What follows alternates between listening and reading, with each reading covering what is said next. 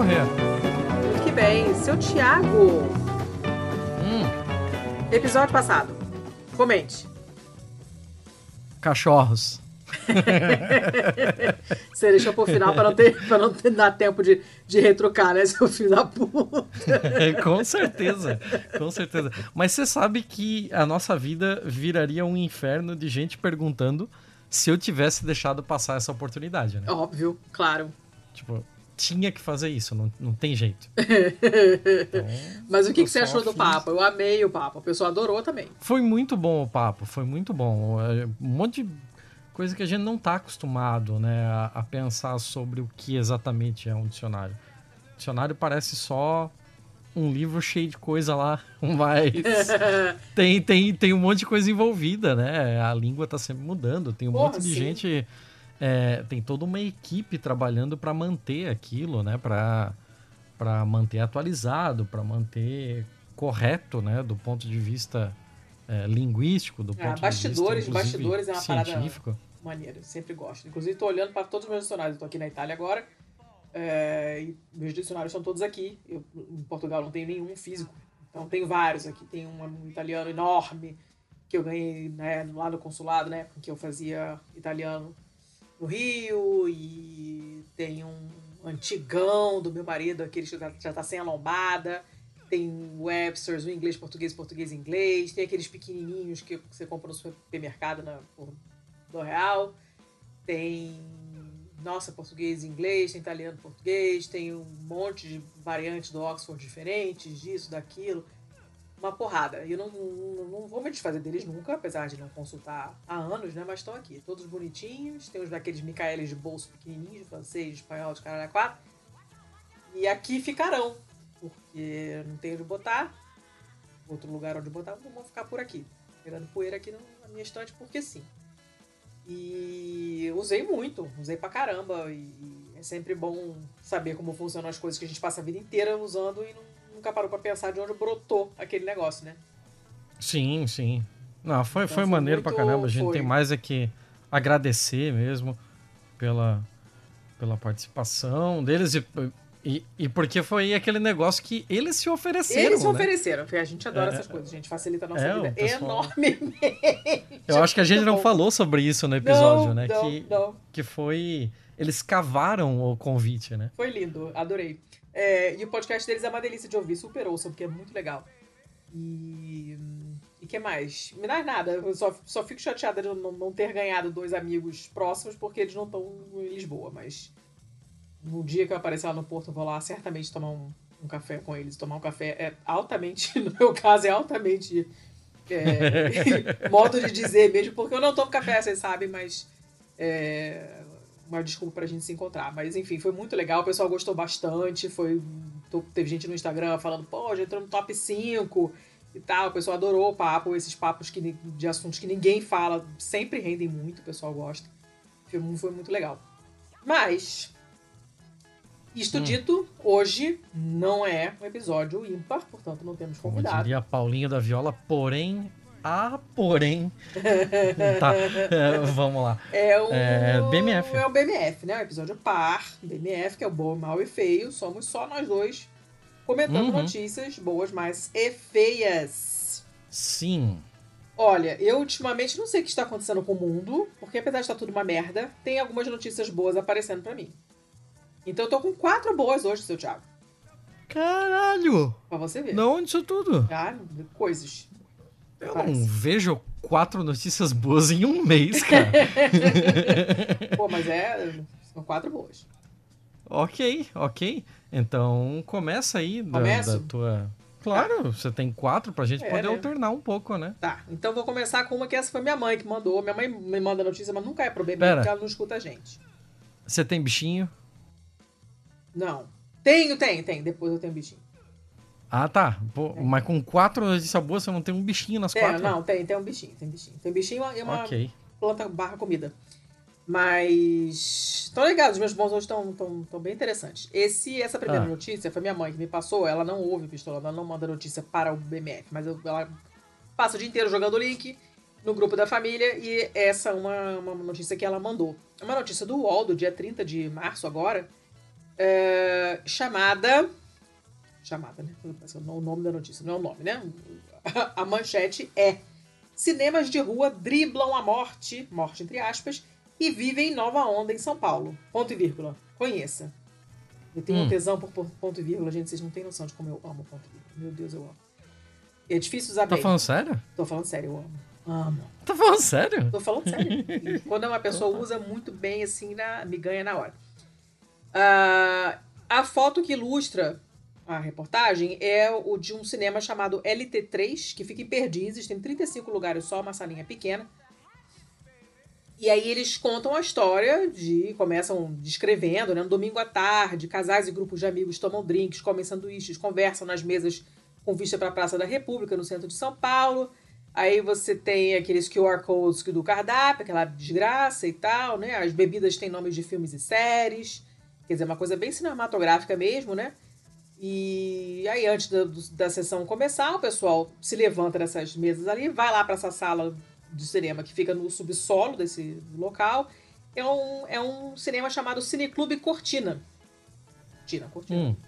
Que era um estacionamento que foi transformado em cinema, em restaurante, bar, casa de shows e espaço para festas.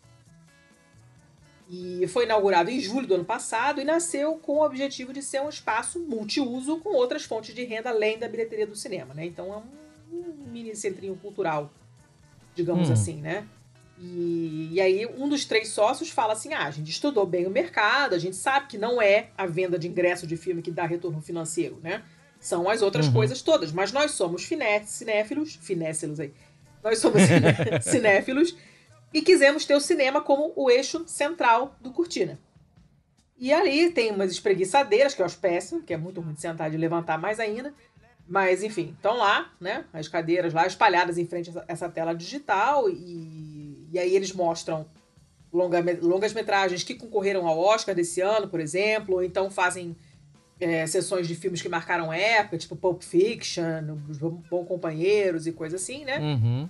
E, e eles tem é, é, outros colegas, digamos assim, né? outros cinemas também que passam longe do circuito comercial dos shoppings e acabam atraindo assim um público mais alternativo, né? E aí eles contam a história de um diretor de fotografia que antes de se, de se mudar para Vila Madalena ele morava só a alguns quarteirões desse cineclube. Ele agora está em outro bairro, mas ele continua indo lá. Porque ele hum. gosta da curadoria, principalmente de filmes antigos, né? Então eles fizeram, por exemplo, mostraram, é, exibiram a trilogia aquela Antes do Amanhecer, Antes do Pôr do Sol e Antes da Meia-Noite. Né? Chato e pra caralho. Eu não vi nenhum, eu preciso admitir que eu nunca vi nenhum. Não perdeu nada. Ah, as pessoas amam, de paixão, né? Eu, eu sei, eu sei, eu sei eu que eu tô comprando uma briga com isso. Mas... Você tem gostos peculiares. É, quando a sessão termina, as cadeiras são retiradas, lembrando que são aquelas espreguiçadeiras tipo de praia, então é fácil de tirar, né?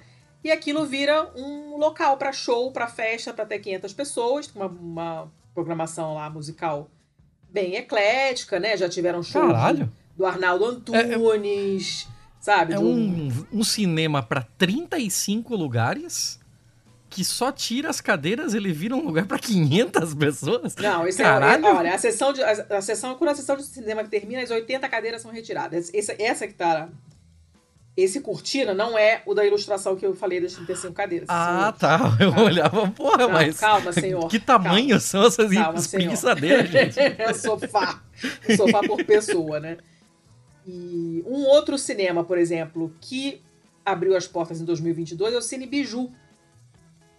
Que foi, no passado, uma, uma, um espaço de resistência artística durante a, a ditadura militar Funcionou de 62 até 96 na Praça Roosevelt, na Consolação. E aí depois fechou e tal, e foi reinaugurada em janeiro do ano passado com esse nome, nome Sátiros Biju, Sala Patrícia Pilar. E esse tem 77 lugares, as poltronas vermelhas foram restauradas, as paredes, o teto desenhado em gesso, eles fizeram um negócio bacana. E a programação é principalmente de longas metragens nacionais. Né? Então, hum. sim, são espaços que dificilmente é, é, vão mostrar o que está no, no, no, grande circuito mainstream. Passam filmes que provavelmente não vão estar nesses outros cinemões de shopping, né? E, e aí, assim, tem esse espaço tem ingressos gratuitos ou então com preços populares, frequentado principalmente oh. por estudantes de cinema e por moradores dos prédios ali em torno da Praça Roosevelt, né? Ah, eles legal. falam que e eles fazem umas sessões especiais também com bate-papo do público com os diretores, com roteiristas, com os atores que participaram dos filmes que eles mostraram. É bem bacana, né? Por exemplo, na comemoração dos 50 anos do Pagador de Promessas, eles fizeram uma sessão com o Antônio Pitanga, que atuou no longa, né? Então a ideia é ser um, um, um espaço, como, como eles dizem aqui, um espaço de partilha de pessoas que não se conhecem, mas que têm interesses em comum, né? Uhum. E aí ele passa para descrever o LT3, que é esse dos 35 lugares que eu falei no início, que fica em Perdizes, né? e tem sessões de quinta a domingo, são três sessões só, com ar muito retrô, essas poltronas de couro vermelho que foram trazidas de um cinema desativado de, de Franca, né? E a proposta deles é resgatar o cinema de bairro de antigamente, que é onde você encontra os vizinhos e assiste a um bom filme. Antes ali era um dos estúdios de uma produtora audiovisual chamada LT3, por isso o nome do cinema. O produtor e a mulher dele, que é dentista, são os que vendem os ingressos, fazem a pipoca, servem as bebidas, então eles estão lá mesmo trabalhando no cinema, né? E eles organizam sessões especiais com degustação de vinho, de queijo, de pizza, de, sei lá, salgadinho, não sei o quê. E, e a ideia é que todo mundo está acostumado a ficar vendo filme em streaming, né? E esse hábito ficou mais intenso ainda por causa da pandemia. Para você convencer as pessoas a saírem de casa e ir ao cinema, é preciso oferecer alguma coisa a mais. E eles uhum. fazem um preço mais barato do que os das grandes salas de cinema, então sai 20 reais a inteira, né? E se você comprar um pacote de 10 ingressos, cada um sai por 10 reais. Né? E, e assim, como é um lugar pequenininho, e frequentado sempre pelas mesmas pessoas, né, acaba sendo uma parada mais intimista. Aí eles, eles conversam com uma frequentadora do lugar, que ela mora no bairro, vai a pé, e ela fala: olha, o atendimento é personalizado, porque são sempre as mesmas pessoas que vão, o lugar é pequenininho, os donos estão lá atendendo, eles conhecem todo mundo, né? Eles não se importam se você levar uma garrafa de vinho para você tomar com os amigos, então virou um ótimo programa para o fim de semana. Uhum. E, uh, e eles falam assim: olha, mesmo com a concorrência dos serviços de streaming, esses cinemas de rua vão continuar existindo porque eles oferecem experiências que não podem ser reproduzidas no sofá de casa, né? Você ali a, a campainha não vai tocar, o iFood não vai chegar, né? o cachorro não vai latir, o vizinho não vai bater na tua porta, o celular tem que ficar no silencioso. É um lugar em que você consegue se isolar né? Coisa que a gente não consegue mais fazer em casa. Duvido que alguém que esteja ouvindo a gente aqui tenha assistido algum filme ou série nos últimos anos sem o celular do lado, olhando para notificação. Eu tenho certeza que você interrompe toda hora. Não interrompe, você não pausa. Tenho certeza absoluta que você não pausa o que você está vendo, mas você vai olhar no celular. E no cinema você não faz, você realmente entra na história, né? E essa é a coisa bacana do cinema. E, e como a gente tem visto no país inteiro, não só no país inteiro, em tudo quanto é lugar do mundo, acredito eu, né? Um, um, desaparecimento dos cinemas de rua, e no Brasil tem esse fenômeno pavoroso, que é os cinemas de rua serem comprados por igrejas e virarem igrejas neopentecostais, que é tudo relacionado a ele, é, é um pesadelo. Uh, então, você ter lugares que estão renascendo e se transformando em pequenos centros, né, dentro dos bairros onde as comunidades se, se, se, se, encontram e tem uma certa convivência, é um negócio muito legal. Eu esqueço do cinema lá, que tem atrás do meu prédio. Os fundos do meu prédio são os fundos do cinema, praticamente. Ali em Lisboa, e eu acabo não indo por, sei lá, cara, por preguiça, porque. não sei. Mas eu pretendo ir mais esse ano. Já, já fui uma vez esse ano, que é muito menos do que eu costumava ir, mas eu já me comprometi a ir mais vezes, porque é muito perto e é ridículo não ir. Né? E o que, que você viu? Tá. Ah. Tá. E eu, eu vou sempre nos horários que. Né, a vantagem de, de, de, de ser PJ, né? A desvantagem, a gente sabe que são todas, que é não ter CLT. Mas a vantagem é eu ter um horário flexível que eu consigo ir às três da tarde. E só tem eu e mais os outros que conseguirem, os aposentados. Então no dia que eu fui ver, tinha eu e outras três pessoas na sala. O que é ótimo, porque não vai ter ninguém conversando, né? Menos possibilidade de alguém ligar o celular e ver aquela luz te atrapalhando. E, enfim, foi ótimo. Foi um, uma experiência que eu tava precisando e não lembrava, que tinha mais de um ano que eu não ia cinema. Enfim, se quem tem cinema de rua à sua disposição, vá. Em Joinville tem cinema de rua, seu Thiago? Claro que não. no Rio, Eu acredito, cara, não vou ao Rio há trocentos anos, mas eu acho que o Roxy ainda tá lá. Quando eu estive no Rio em 2018 para as eleições, o Roxy tava lá ainda. E... Aqui o maior que tinha, o Cine Palácio, ficava no coração da cidade, do lado do terminal é, de ônibus central, hum. virou uma igreja universal. É óbvio. É, esse, esse era maravilhoso, assim. Ele, eu, tipo, eu tive muito poucas oportunidades de ir nele, né? Porque já nos anos 90 ele virou uma igreja, mas foi onde eu vi os primeiros filmes da minha vida. Foi onde eu vi o primeiro filme da minha vida no cinema, que foi hum. O Rei Leão. É, então, um baita carinho por, por aquele jovem, espaço ali. E fora isso, a gente só tem mais três cinemas que ficam só em shoppings, é, sendo dois deles da mesma rede, que é a rede GNC, sendo que 80% é o hominho do lado. É, é. Né, pois é, fica difícil, né, para sair do, do, do, do, mainstream, é meio complicado. Esse cinema ali atrás da minha casa, ele tem... Ele, ele é pequeno, são três salas só, se não me engano, mas, assim, pra ser cinema de rua é grande, né? Mas as salas são pequenas e é, eles passam um monte de filme ao mesmo tempo. Então eles fazem poucos horários, entendeu? No mesmo dia tem um horário o filme X. Aí no horário seguinte o filme Y. Aí no outro seguinte o Z. Aí eles conseguem mostrar, sei lá, cinco filmes na mesma sala no mesmo dia. Sabe? O que acaba sendo bom, na verdade, porque você vai no, no que dá, e, e, mas tem mais alternativa, né? Sempre tem um hominho, mas nunca é todas as salas só tem hominho, sabe? O hominho tá passando em uma sala em um horário. É, e aqui é foda porque, assim, é, o, a rede que tem, que é essa GNC, que tem do, duas salas de cinema aqui, nos dois principais shoppings, só passa o mainstream, e a sala que sobrou, ela é uma sala daquelas é, baixo custo, mais voltada para o público infantil. Então é sempre infantil ou infanto-juvenil. Dificilmente tem coisa adulta que passa lá. E sempre, sem exceção, é dublado. É, aí é foda. Então, porra. Aí é foda. Ah, Por que, Portugal, que eu Portugal, pirateio, né? Felizmente não é, não é igual aqui. Os filmes são legendados. Aqui na Itália é tudo dublado. Para achar alguma coisa legendada, você sua é, sua sete camisas, como se diz aqui. Um parto, é o famoso é um parto. Você tem que suar sete camisas. É, fica a dica de quem estiver em Curitiba, ou morar em Curitiba e não estiver indo ainda, de ir ao Cine Passeio, que foi todo reformado, ele ficou fechado um tempo também. Quando eu cheguei em Curitiba, eu acho que ele já não estava mais funcionando. E recentemente, acho que se não me engano, logo antes da pandemia, foi reformado. Já estive lá, fui lá ver é, Midsommar com a Meg, é, enfim, foi, já tive lá outras vezes e, e, é uma delícia de espaço. E eles também fazem esses encontros, sabe? Fui ao encontro de clube do livro lá, então eles fazem eventos de, sei lá, degustação de café é, e, e, eventos assim de pra você encontrar autores e, e, atores e produtores e coisas desse tipo. É, é um espaço muito legal. É um, um sobradão, assim, super bonitinho. E vale super a pena ver. Cine Passeio em Curitiba só, só vão. Depois vou dar uma, uma, uma volta no passeio público que tá ali, que é uma delícia de lugar também. Essa, então esse foi o meu primeiro bom. Tá, eu vou com o meu primeiro aqui então. Vai. Que vem da Folha de São Paulo, dia 19 de março de 2023. Foi de São Paulo. Hã? A foice de São Paulo. Ah, sim.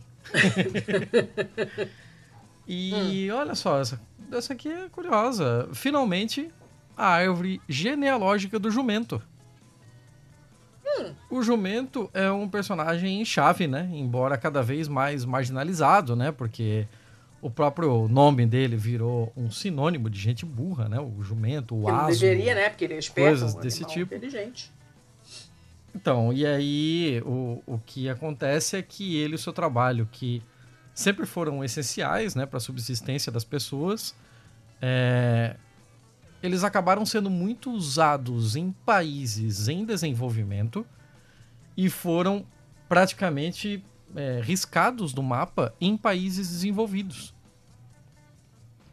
E segundo aqui o cara Ludovico Orlando, diretor do Centro de Antropobiologia e Genômica de Toulouse, na França, Ele diz: Acho que simplesmente esquecemos a importância desse animal, provavelmente impressionados com o impacto do seu primo próximo, o cavalo. E aí na Europa, o cavalo forneceu mobilidade rápida, ajudou a cultivar, ajudou nas guerras, ajudou em tudo, né? E não temos certeza, não tenho certeza se podemos afirmar que o impacto do jumento foi tão grande. É, em comparação com os cavalos e os cães, né? Os jumentos eles receberam relativamente pouca atenção dos arqueólogos hum. e muito menos dos geneticistas. E Aí o, o que o pessoal acabou fazendo aqui, uma piadinha, foi que apesar de ser o ano do coelho do zodíaco chinês, esse pode ser o ano do jumento. Hum. Porque o filme. Teve o filme Eu, né? Que foi indicado ao Oscar, que tinha ah, um é. jumentinho é. lá como, como herói, né? É, é. eu vi os cartazes, está... eu, não, eu, não, eu não vi o filme, não vi. Não sei muita coisa sobre ele, eu fiquei sabendo só porque eu vi um monte de cartazes espalhados por aqui. Aqui eu não consegui nem ver o trailer. Ele, eu também não vi o trailer. sofre pra caralho, ele sofre é. maltrato. não, isso, pois é, não quero ver nada disso. Ah, então, pois é. Aí, pô, teve esse filme aí que foi pro Oscar e o Jumento, o Jumento também foi a estrela de um importante novo estudo genético publicado na Science.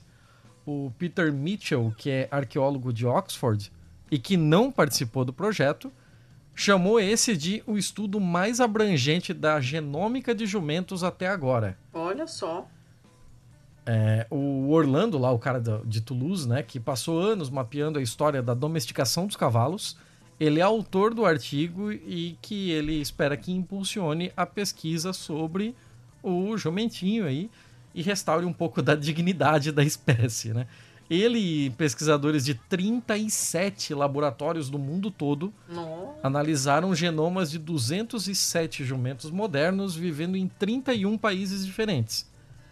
Eles também sequenciaram o DNA dos esqueletos de 31 jumentos primitivos, alguns dos quais têm coisa de 4.500 anos. Caraca!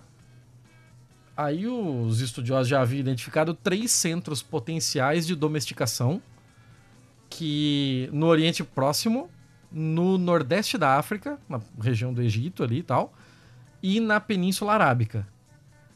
É, mas a equipe do Orlando concluiu que os jumentos foram o primeiro meio de transporte terrestre da humanidade e foram domesticados apenas uma vez, por volta de 5 mil antes de Cristo, quando pastores no chifre da África, no atual Quênia, começaram a domar jumentos selvagens. E essa data é cerca de 400 anos antes das primeiras evidências arqueológicas de jumentos domesticados em El Omari, que é perto do Cairo, hum. e quase 3 mil anos antes dos cavalos serem arriados pela primeira vez. Que coisa, é, o... Danado o negócio. Pois é, o período coincidiu com aquele em que o Saara cresceu e se tornou mais árido. Os jumentos são especialmente resistentes à seca, são tolerantes à privação de água e levou o nosso amigo Orlando aqui a especular que eles se tornaram um meio de transporte indispensável para os pastores e os seus produtos. Abro aspas para ele encontrar um auxiliar de transporte nessas condições cada vez mais difíceis provavelmente estimulou o processo de domesticação. Hum. E é a partir hum. desse ponto de origem no nordeste da África que a equipe conseguiu reconstruir a árvore evolutiva dos jumentos e traçou as suas rotas de dispersão pelo resto do continente. Os jumentos foram negociados ao noroeste, no atual Sudão, e depois no Egito, saindo da África há cerca de 5 mil anos, se expandiu para a Ásia e para a Europa cerca de 500 anos depois. Eles conseguiram traçar mesmo toda a rota do, do jumentinho para se espalhar pelo mundo. Isso é muito maneiro, Nossa, isso é legal, muito curioso. Cara. E tem aqui, inclusive, uma contribuição aqui do Albano Beja Pereira, que é geneticista da Universidade do Porto, que trabalhou com o Orlando aí e a sua colega Evelyn Todd para rever as conclusões usando um conjunto de dados maior. E agora ele concorda com a hipótese da domesticação única, então, tipo, hum. ele, ele tá em outra área, ele não estava envolvido nesse projeto, ele capturou os dados desse projeto, né? Fez uma nova validação com outro conjunto de dados para ver se chegava nas mesmas conclusões. E parece que está tudo batendo mesmo, parece que é isso mesmo. Para os nossos antepassados, o jumento assumia uma dimensão mítica e religiosa extremamente variada. No Antigo Egito, ele era um dos animais sagrados de Seth, o senhor do caos, né? o senhor do, do inferno. Né? E no folclore grego, um jumento era envolvido na colheita e na produção do vinho. Ele era a montaria que carregava o Dionísio para a batalha contra os gigantes. É, e as flautas cheias de. As, as flautas do, dos sátiros, né? Hum. Eram feitas de tíbias de jumento. Então elas produziam por causa disso um som que era semelhante a um zurro. Então oh. tem toda uma série de coisas em que o jumento está envolvido na, na tradição oral, na mitologia dos lugares, né? Então dá para ver que ele assim, ele, ele é fundamental na iconografia judaica, na cristã e na muçulmana. No Antigo Testamento, a jumenta de Balaão viu um anjo e murmurou profecias. Uhum. no Novo Testamento. Tá não consegui, não consegui me segurar. Essa foi engraçada. uh, no Novo Testamento, Jesus entrou em Jerusalém montado no jumento no dia em que os cristãos celebram o Domingo de Ramos. O Iafur era o nome do jumento que o profeta Maomé teria montado e com ele conversado, segundo relatos. O pessoal pode é... falar com quem não responde, né? É, é difícil, é crucifixo, é jumento. Teve, teve uma notícia que eu joguei lá no Playlist Olando esses dias atrás sobre o Ozzy Osbourne ter, eh, falou que largou os psicotrópicos, né? Hum. Depois de uma noite em que ele passou mais de uma hora conversando com um cavalo. Pô, mas eu, aí, cara, isso é o de menos, e, sabe? Então, assim, então de... tipo... Coitado do cavalo, tem que aturar aquele papo de bêbado. mas é, assim, bate com essas coisas aqui, né? Do bate, pessoal. bate. É. Uh, vamos lá. Novas descobertas revelaram uma linhagem previamente desconhecida de jumentos presente no Levante por volta de 200 a.C em um sítio arqueológico no terreno de uma vila romana, na aldeia francesa de. Nossa, caralho, como é que fala isso? Bonville en W-O-E trema V-R-E. Sei lá como caralho é isso. Uh... Mas sendo francês deve ser uh. É. Meme do gatinho, com aquele bico. é. E vamos lá. É, pesquisadores encontraram que parece ter sido um centro de criação de jumentos, onde animais da África Ocidental foram acasalados com os seus semelhantes europeus. Os animais de carga resultantes mediam 1,55m do solo à cernelha. Onde fica a cernelha? Não sei. Hum. Uh, o padrão atual hoje é de 1,30, então eles eram um pouco maiores, né? Mais robustos. E os únicos jumentos modernos comparáveis hoje são os americanos chamados Mammoth Jacks, hum. que são machos grandes e robustos criados para produzir mulas de tração ou para trabalhos agrícolas. É, o Orlando diz que a produção de linhagens de jumentos gigantes ocorreu numa época em que as mulas, que são as filhas estéreis de jumentos machos, Sim é... E as éguas eram vitais para a economia romana e seus militares. Não seriam, desnecessar... Não seriam necessárias tantas gerações para criar seletivamente jumentos cada vez maiores. Então, tipo, por uma questão de apressar o breeding, né? Eles é, deram, deram preferência a fazer cruzamentos de jumentos para ter animais maiores do que ficar investindo em cavalos, né? E tornar cavalos de maior tração, etc. Hum. É bem interessante isso aqui, bem louco. É muito maneiro, é, cara. Tem, tem uma, um monte de coisa muito doida aqui. Aconteceu um monte de coisa.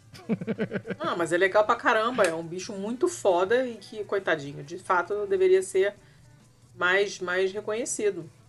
Pô, gostei. Gostei dessa notícia. Muito legal. Uhum. É... Tem, tem um, um, finalzinho aqui que é legal, hum. que é meio literário, né? Em seu diário de viagem de 2008, A Sabedoria dos Jumentos, o acadêmico britânico Andy Merrifield observa que o Benjamin, que é o, o jumento cético do A Fazenda dos Animais, do Ah, sim, sim. do Revolução dos Bichos, Aham. do Orwell, tudo que o Benjamin quer é se, é se retirar para um pasto com um amigo dele, que é um cavalo chamado Boxer. E o Merrifield encontra nos olhos de um jumento, abro aspas aqui, uma tristeza comovente, uma graça e uma pureza que não tem o direito de existir no mundo humano. Ah, que lindo. Ainda assim, o lucrativo Super comércio concordo. de peles de jumento, uma indústria global muitas vezes ilegal, não regulamentada e em expansão, incentiva a criação intensiva de, de jumentos para colher couro. Esse couro é fervido para fazer o egial, Aham.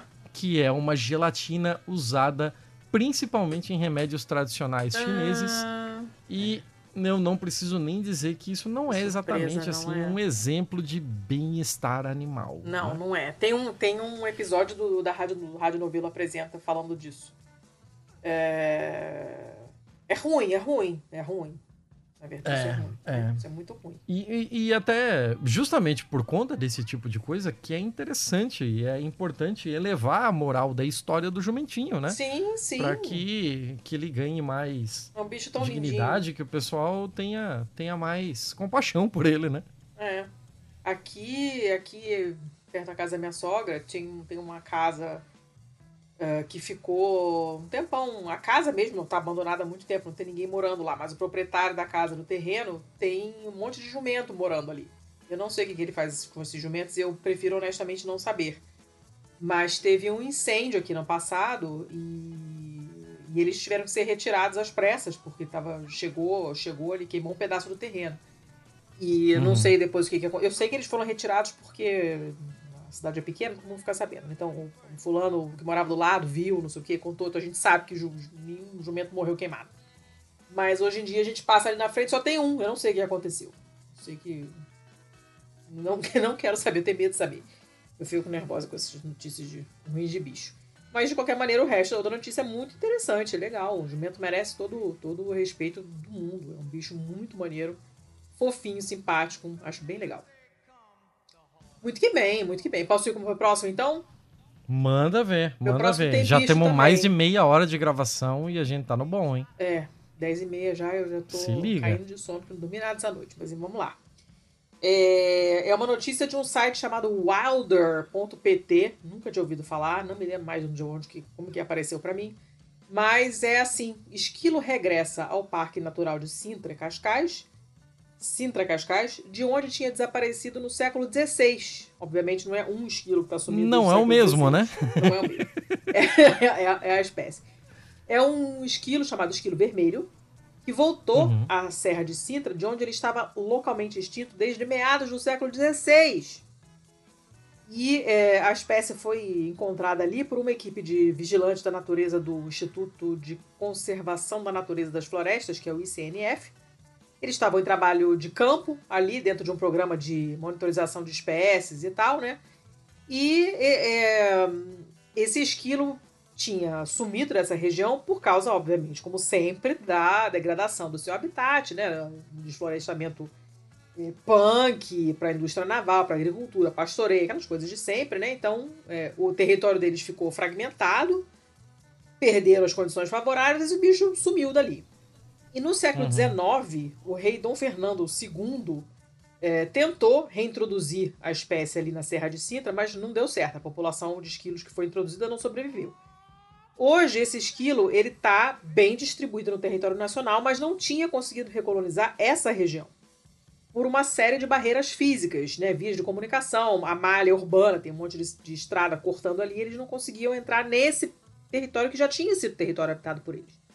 Né? Tipo, não é uma espécie que está ameaçada de extinção no país, eles ocupam amplamente o resto do país, mas essa parte em específico eles não conseguiam recolonizar.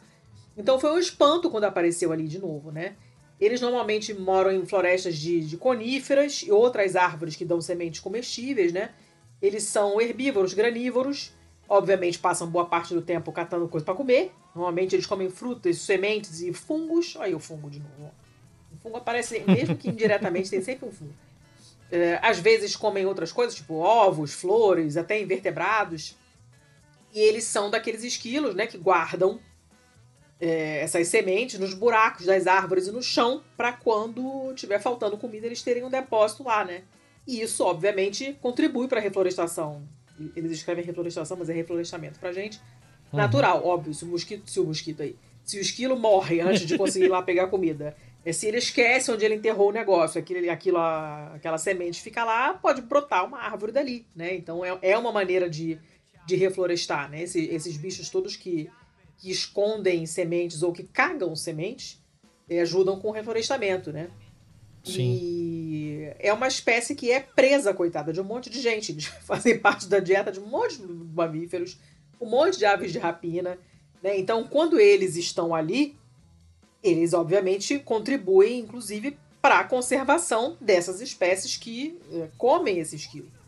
Então é bom uhum. para todo mundo, mas né? Um... Só não é bom para o esquilo, mas para quem come esquilo é ótimo. Tem várias águias, é, tem os Açores, tem um monte de, de, de, de fuinhas, tem um monte de bicho ali que são animais que não estão ameaçados, mas são raros ali em Sintra e que se alimentam dessa espécie. Então, se o esquilo voltar. Será que ele conseguiu voltar para essa região por causa da, do lockdown?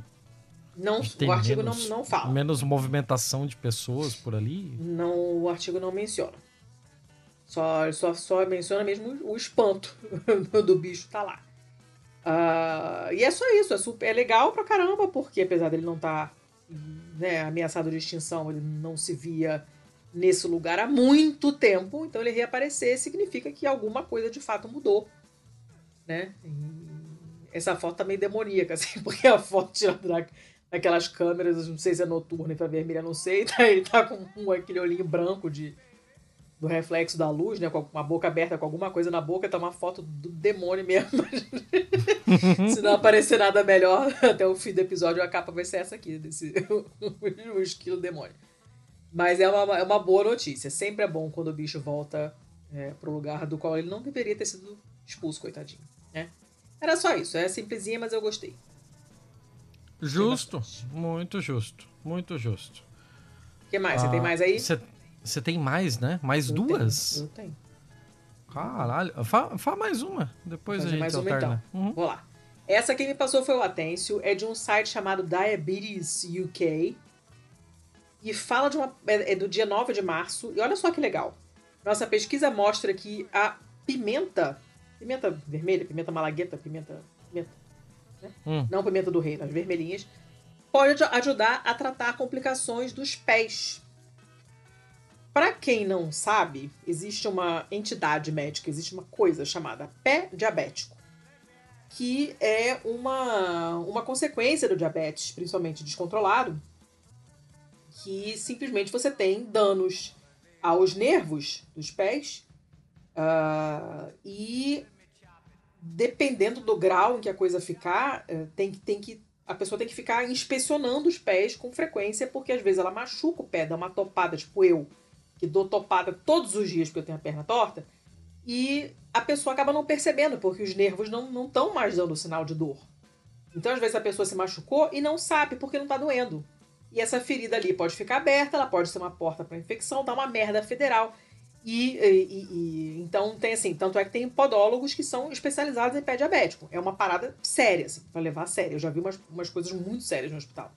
A minha enfermaria era de, de endocrinologia, então tinha muito é, diabético e uns casos assim, do, do pé mumificadão, assim, é foda, sabe? O negócio é, é sinistro, tem que tomar cuidado com isso. E aí teve um estudo fundado por este site, essa instituição que eu não sei quem é, que uh, diz que apareceram novos dados sobre o papel de uma molécula encontrada nessas pimentas, é, esse chili, chili pepper, né, na redução da dor causada pelos, pelos nervos quando eles estão ali se. É, reduzir a dor nos pés, porque essa, essa molécula. É, né, restaura Ai, meu Deus do céu. Tá, essa molécula tá... conserta, hum. conserta os nervos danificados, tá? E, tá. e, com esses resultados acaba ficando mais fácil. Os, os, os, pesquisadores acabam ficando mais perto, mais perto de entender como que acontece esse dano aos nervos no caso do diabetes. e como reverter esses danos, o que reduz o risco de complicações sérias. As pessoas que estão com. Que, que, vivem com diabetes, né, como eu falei, principalmente o descontrolado, acabam tendo essa neuropatia. Se, né, se a coisa continuar, a, eles são mais suscetíveis à neuropatia diabética. Se chama neuropatia diabética. E você pode ter úlceras, é, você pode ter que amputar a perna, né? Se, se a coisa não for tratada, né? E assim, os sintomas da neuropatia podem ser tratados, mas não, não se tem até o momento nenhum tratamento que reverta ou que impeça o dano aos nervos. Depois que ela está instaurada, ela está lá. Você não, você não uhum. vai voltar, fazer o nervo voltar ao normal ainda.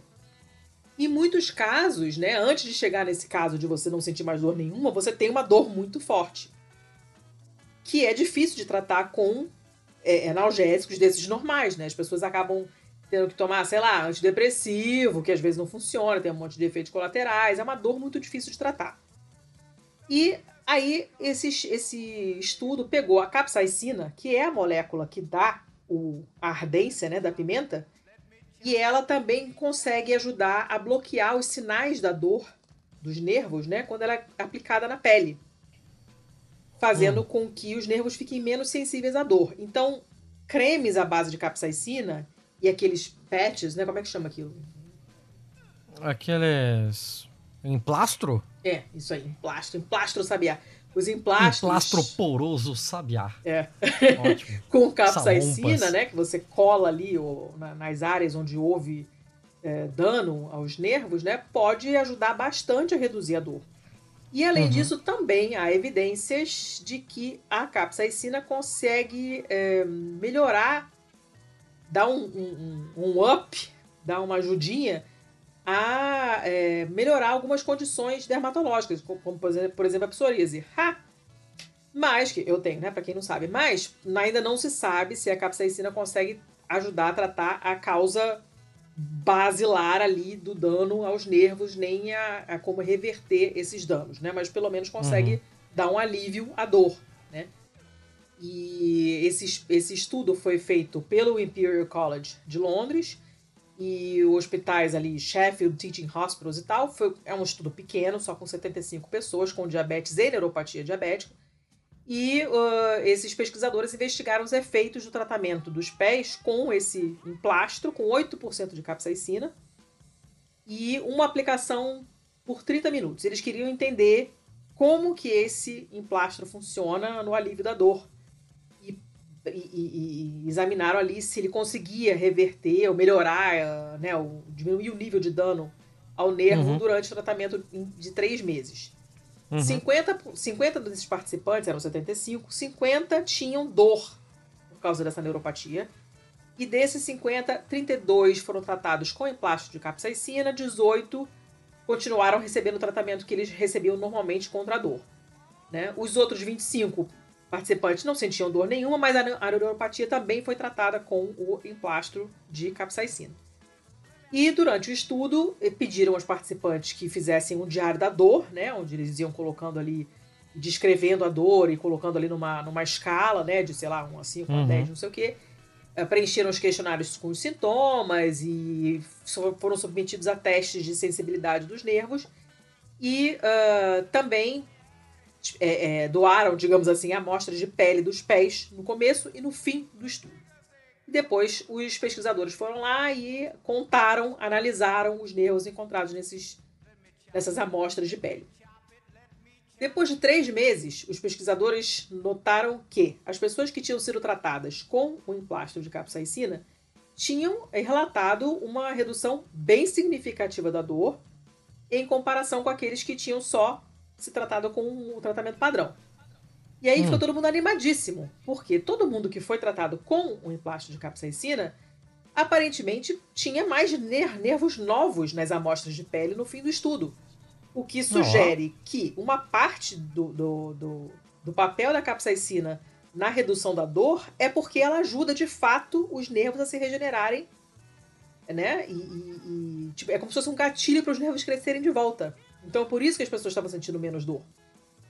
Não é só porque tava, sei lá, dando uma anestesiazinha local ali, eu não sei o que. Não, é porque de fato tava fazendo alguma coisa com os nervos. Né? Uhum. Só que, claro, você precisa de estudos a mais com mais pacientes, porque 75 é um número realmente bem pequeno. Você precisa fazer estudos de longo prazo, né, para acompanhar isso ao longo de sei lá quanto tempo. É, uhum. Mas é provável que esses emplastros de capsaicina acabem se tornando parte da, da, da rotina terapêutica de pessoas com neuropatia diabética. Nesse momento, esses tratamentos só estão disponíveis em clínicas especializadas para pessoas com dor neuropática. Então, é uma coisa bem restrita. Mas, se mais resultados desse tipo continuarem a aparecer, né, isso pode fazer com que mais pessoas tenham acesso a esses emplastros e, e, e ajudando essas pessoas, então, a reduzir a dor que elas sentem nos pés, não só de uma maneira só paliativa, mas de fato consertando esses nervos que foram danificados, né? Uhum. E, é, enfim, pela primeira vez, né, se, se entende como que esses, que esses emplastros funcionam na, na como que essa reversão dos danos aos nervos se dá, que é um negócio super interessante, né? É, então eu achei muito, muito legal. É um estudo pequeno, infelizmente, mas se mais coisas desse tipo aparecerem. Ah, mas é promissor, né? É bem promissor. Já capaz de dar um, uma melhorada boa, assim, né? E eu, eu sou tão paranoica que depois que eu, eu tive. Uma das últimas pacientes que eu tive, assim, já tava de saco cheio. Eu subornava todos os meus colegas assim, ah, cara, vai lá fazer um curativo. Eu, cara, eu colho o sangue de 85 pacientes, vai lá cuidar daquele pé diabético, eu não quero mais nem olhar para aquilo. Mas um dos últimos pacientes que eu. Uma das últimas pacientes que eu, que eu tratei na, na enfermaria era uma que tinha um pé diabético, tava muito, muito fodido, que depois foi amputado, inclusive. E eu fiquei muito, muito paranoica com isso. Então, então, assim, qualquer. Qualquer coisa bizarra que eu sinto no pé, eu já super acho que eu tô diabético. Os meus exames de sangue estão todos em dia. Mas qualquer coisa que eu sinto, eu acho que eu tô diabética. Eu tive. Eu tomei um remédio uns aninhos atrás e, e ele dava uma, uma parestesia, um, aquele formigamento muito, muito, muito forte nos pés. Era o dia hum. inteiro, parecia que estavam furando a minha perna. Assim, insuportável. Caralho. Insuportável. Eu falei, pronto, fiquei diabética. Tinha, tava com certeza absoluta. assim, virou o meu o fígado brasileiro, tudo é o fígado, né? Ai, o negócio do fígado, tudo, tudo brasileiro é o fígado. E para mim, tudo é o pé diabético. Eu tomei horror, horror, horror, horror de tanto ver gente com o pé fudido na, na enfermaria. Então tomem cuidado, façam, não precisam fazer exame de sangue toda hora, né, gente? Check-up vocês sabem que é uma coisa inútil, mas pelo menos glicose, ureia, creatinina, né, e, e, e lipídios dá pra fazer. E tomem cuidado, que principalmente quem tem história familiar tem que ficar de olho e quem já é diabético, dá uma inspecionada bacana no seu pezinho depois do banho, seque muito bem para não dar fungo, porque fungo em ferida aberta é uma merda. Então, isso aí. Não adianta comer pimenta porque não é assim que funciona. Mas. Você falou de fungo em ferida aberta e o, o, o, o, diabetes tem isso, né? Ele, ele acaba com o poder de cicatrização da pessoa, né? Tudo, porque ele dá um problema de microcirculação, então dá, as feridas não cicatrizam e aí ficam mais expostas. Você também não, você não nem sentiu a dor quando você se machucou, então você não vai cuidar da ferida, ela vai ficar aberta, não vai cicatrizar, né? Vai entrar um bicho maligno ali, que não era para entrar. Teu corpo vai ter menos circulação ali, pra, ou seja, vai, vai conseguir levar menos células de defesa para expulsar esse intruso. É, é, é, uma tempestade de merda. Então tomem cuidado com seus pezinhos. Sim, todo mundo que tiver é, um diabetes fica de olho, seque bem os pés, por favor. E era isso. Eu achei essa notícia bem bacana. Muito e justo. Acabei. Tem mais um ainda, tem mais um bom. Meu Deus do céu, caralho, tá só bom nessa é, porra. É, é. Vamos lá, então. Vamos Depois lá. a eleição do Lula ficou assim. Fala. Os cientistas, os cientistas, ah. sempre eles. Sempre tem fungo, eles. não? Não tem fungo, não. Ah, não, não tem fungo, não. não. Mas olha só, CNN. Primeiro de abril de 2023. Ah, meu cacete. É. Hum. de abril. Puta que pariu. É, primeiro de abril é foda, né? Mas não, esse daqui, esse aqui é sério mesmo, a parada aqui é para valer. E cientistas decodificaram o cheiro do perfume de Cleópatra. Como? Olha, é, é, antes do como, é interessante a gente pensar no porquê. Né? Ah, por que por... se faz esse tipo de coisa? Assim, por, por, por curiosidade, não só por curiosidade, mas para saber quais eram as coisas que se usavam nas essências lá, porque sabendo quais são essas coisas, você consegue inferir um pouco de como, quais eram os processos de fabricação envolvidos naquilo ali. Hum.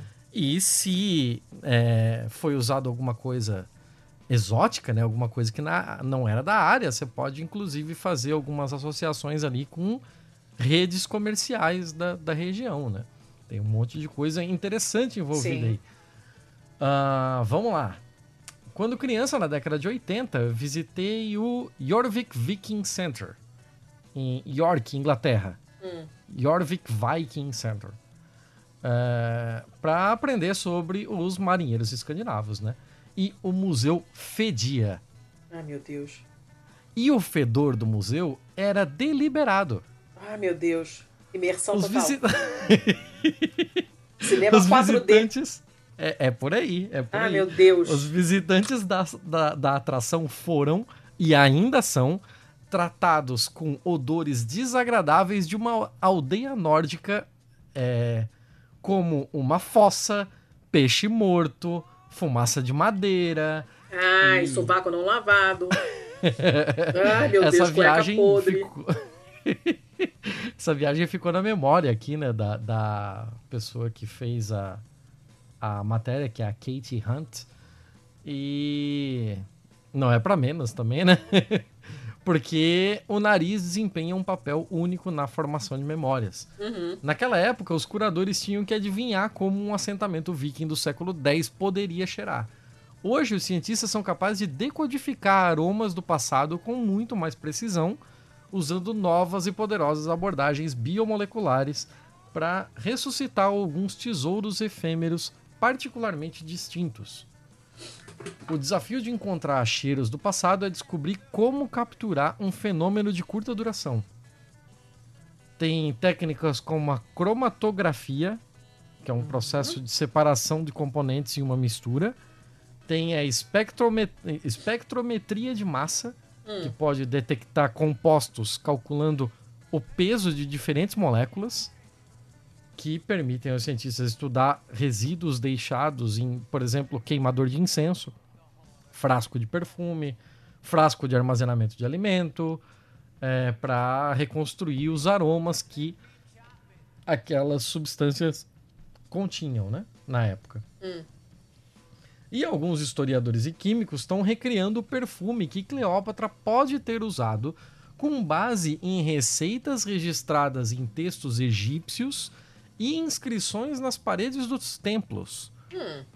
Uma receita estudada pelo pesquisador Sean Collin, da Academia Tcheca de Ciências, indicou que os antigos perfumistas aqueciam o óleo por 10 dias e 10 noites do céu. antes de infundi-lo em certas madeiras. Hum.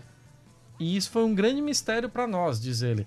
Se você já cozinhou óleo por 10 dias, ele fede. Sim. Mas aí ele logo descobriu que havia um método nessa loucura. Os cheiros pairam logo abaixo da nossa consciência, evocando emoções e memórias que moldam a forma como percebemos e navegamos o mundo. Um cheiro inesperado de um lanche há muito esquecido ou um livro empoeirado pode transportar a pessoa para o passado, permitindo uma viagem no tempo, né?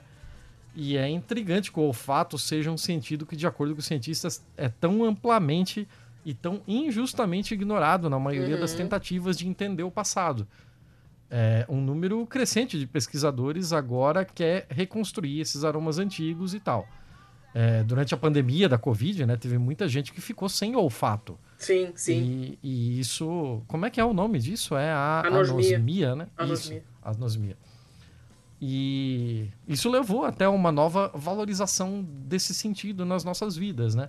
E aí esses novos projetos de pesquisa que estão em andamento para entender como era cheiros do passado e tal, é, devem ser preservados.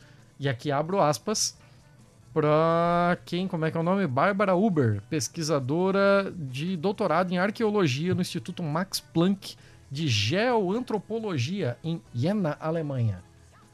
E ela diz: é um sentido muito vital. O cheiro também foi muito importante no passado e provavelmente foi ainda mais importante porque no passado nem tudo era tão higienizado. Uhum.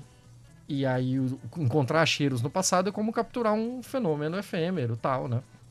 É, As biomoléculas mais informativas, de acordo com Uber, é, contêm lipídios, gorduras, ceras e óleos. Hum. É, que não são solúveis em água. Então eles são frequentemente encontrados embutidos numa cerâmica porosa, é, depois de terem sido usados em itens como combustível para lamparina, ou então numa pomada perfumada que as pessoas colocavam no seu próprio corpo, ou então num cadáver, né? É, os lipídios também são encontrados nas fezes.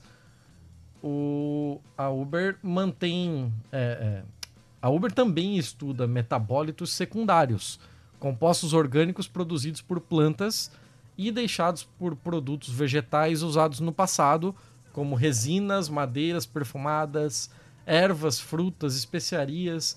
Os compostos podem revelar os ingredientes e o cheiro dessas coisas por, por associação, né? O sequenciamento de DNA antigo e proteômica, que é o estudo de proteínas encontradas, preservadas em coisas como placas dentárias calcificadas, Ai, que maneiro isso. detectam aminoácidos que sinalizam condições como, por exemplo, doenças gengivais, Ó, é, o bafo, o bafo como- transcende até a morte, cara. Mas como ilustra a pesquisa de Uber, coletar essas pistas olfativas geralmente é apenas o começo. Aí vem toda a questão de beleza. É, uma coisa é você coletar. Como é que você faz para recriar o negócio, né? Hum. É, a Uber ela estudou aqui queimadores de incenso encontrados num sítio arqueológico de Taima, que é o assentamento mais antigo da Arábia Saudita, que remonta a 5 mil anos. E ela foi tentar reconstruir a paisagem olfa- olfativa disso aí. Ela detectou metabólitos secundários que revelaram o uso de resinas perfumadas contendo incenso, mirra, que é aquele negócio dos reis magos que ninguém Sim, nunca sim. sabe o que é, e pistache Olha! em, em prédios particulares, em túmulos e templos. É, a Uber então trabalhou com, com um perfumista mesmo para tentar recriar os aromas, revelando como esses lugares poderiam cheirar há milhares de anos. As resinas pareciam muito semelhantes, mas quando você as queima, ela tem um cheiro totalmente diferente. Então, por exemplo, o incenso é realmente um cheiro rico, porque ele é muito balsâmico. Hum. E você realmente poderia sentir que talvez fosse usado para limpar as casas, para evitar um cheiro desagradável, ou alguma coisa assim. E aí o, o Sean Carlin, lá da, da, da Academia Tcheca, ele é pesquisador do pensamento antigo e medieval. Hum.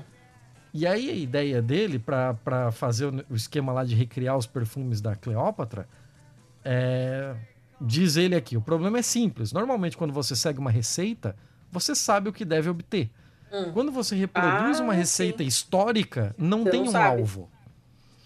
O que realmente estamos tentando fazer é usar a química orgânica para poder nos dizer algo sobre o processo, porque pensamos que o processo era realmente o que determinaria a variedade de aromas possíveis. É, o Colin compara seus experimentos ao processo de teste de um programa de culinária, por exemplo, né? É, que, embora os resultados tenham sido incertos, eles dizem que eles estão progredindo. Por exemplo, uma receita de perfume que o Colin estudou, conhecida como Mendesian, indicava que os perfumistas antigos aqueciam o óleo 10 dias e 10 noites. Aquela uma que a gente falou sim, lá, né? sim. E aí depois eles infundiam essa tranqueira em madeiras como canela e resinas como mirra. Mirra é resina, então eu nem sabia. É, isso foi um grande mistério para nós. Se você já cozinha óleo por 10 dias, ele fede. Mas depois que a sua equipe aqueceu o óleo em tubos de ensaio por até 12 dias, o Colin descobriu que a técnica acelerava o processo natural de ranço do óleo. O Removendo- com sucesso. remo- removendo quaisquer compostos mal cheirosos e permitindo que o perfume durasse mais tempo. Ah, pra conservar então. Uhum. Ah, E aí, tam- eh, segundo ele aqui, também há uma etapa depois de aquecer o óleo, mas antes de fazer o próprio perfume, em que adicionam coisas levemente aromáticas, como raízes, vinho e resinas. Nossa hipótese é que eles não só disfarçam o mau cheiro do óleo queimado, né? Adicionando esse aroma agradável, mas também eles absorvem o mau cheiro do óleo. Não é só um jeito de disfarçar, eles realmente absorvem. Ah, olha só que maneiro. Pois é, a, a, maioria dos perfumes usa etanol, né? Que é um tipo de álcool como Sim. base. É, embora alguns aromas naturais, delicados, ainda exijam o, o- o uso de um óleo ou óleo vegetal, né? Uhum. Ou gordura, que precisam ser refinados de alguma forma. Mas os químicos de hoje ainda devem muito a esses antigos perfumistas. Eles foram pri- os pioneiros em, uma, em muitas técnicas ainda usadas na ciência moderna, como a destilação e métodos de fracionamento de líquidos. Da mesma forma, os pesquisadores agora estão tomando medidas para preservar os cheiros atualmente disponíveis, para dar às gerações futuras uma noção do nosso tempo e do Ah, passado mais recente. Então a ideia é fazer um arquivo de cheiros mesmo. Uma, cara. uma cheiropédia. Meu Deus, que coisa feia. É, e essa. Ah, seropédica. É seropédica, nossa mãe. É, e para isso eles estão usando a Universidade de Londres, o Institute for Sustainable Heritage, que identificou a receita química para o cheiro. Olha essa, essa daqui tinha que virar perfume. Receita química para o cheiro de livros antigos. Ah, que maneiro isso, gente. especificamente capturando o cheiro da biblioteca da Catedral de St. Paul, em Londres, antes da reforma iniciada em 2018. Os visitantes da, biblioteca, que até a reforma havia mudado muito pouco, desde que havia sido construída em 1709, frequentemente comentavam que achavam o cheiro do livro antigo muito atraente. Hum. Então, na era de digitalização, de trabalhar com registros fixos é, é cada vez mais raro, né? É, e, portanto, uma universidade de tocar e cheirar documentos fica sendo cada vez mais valiosa. Os pesquisadores usaram informações de compostos orgânicos voláteis recuperados na biblioteca para reproduzir o cheiro do livro histórico. E eles também montaram uma roda de odores, uma ferramenta usada por perfumistas e produtores de vinho, e um primeiro passo para documentar e arquivar cheiros do passado. É, A Cecília Benbibre, Benbibre, do Instituto Patrimônio Sustentável da ICL, disse que preservar o cheiro da biblioteca é importante porque o cheiro é parte integrante da sua identidade. Como o espaço passou por importantes obras de conservação e o acervo foi retirado, é razoável supor que o cheiro tenha sumido. Hum. É, Agora, o kit de preservação que criamos é o único arquivo existente daquele cheiro. Maneiro isso, gente. Tem que fazer odorizador com esse cheiro, botar aqueles Sim, su- quero. aqueles total, glade pra ficar com- apertando o tempo todo na biblioteca e manter aquele cheiro. Isso é muito maneiro. Engraçado, cara. Pô, é bacanérrimo isso. Esse negócio do. do, do, do cheiro e, e memória, né? É, é surreal, assim. Eu acho que. Eu conversando com a minha mãe, assim. Eu falei, cara, de vez em quando eu tenho uns, uns lampejos, assim, de, de memória que vem do nada, assim. Tô fazendo uma coisa que não tem absolutamente nada a ver. E aí a- aparece no meu cérebro, assim, esse cheiro que obviamente eu não tô sentindo, porque que, né, é só uma o cérebro lembrou através do cheiro, né?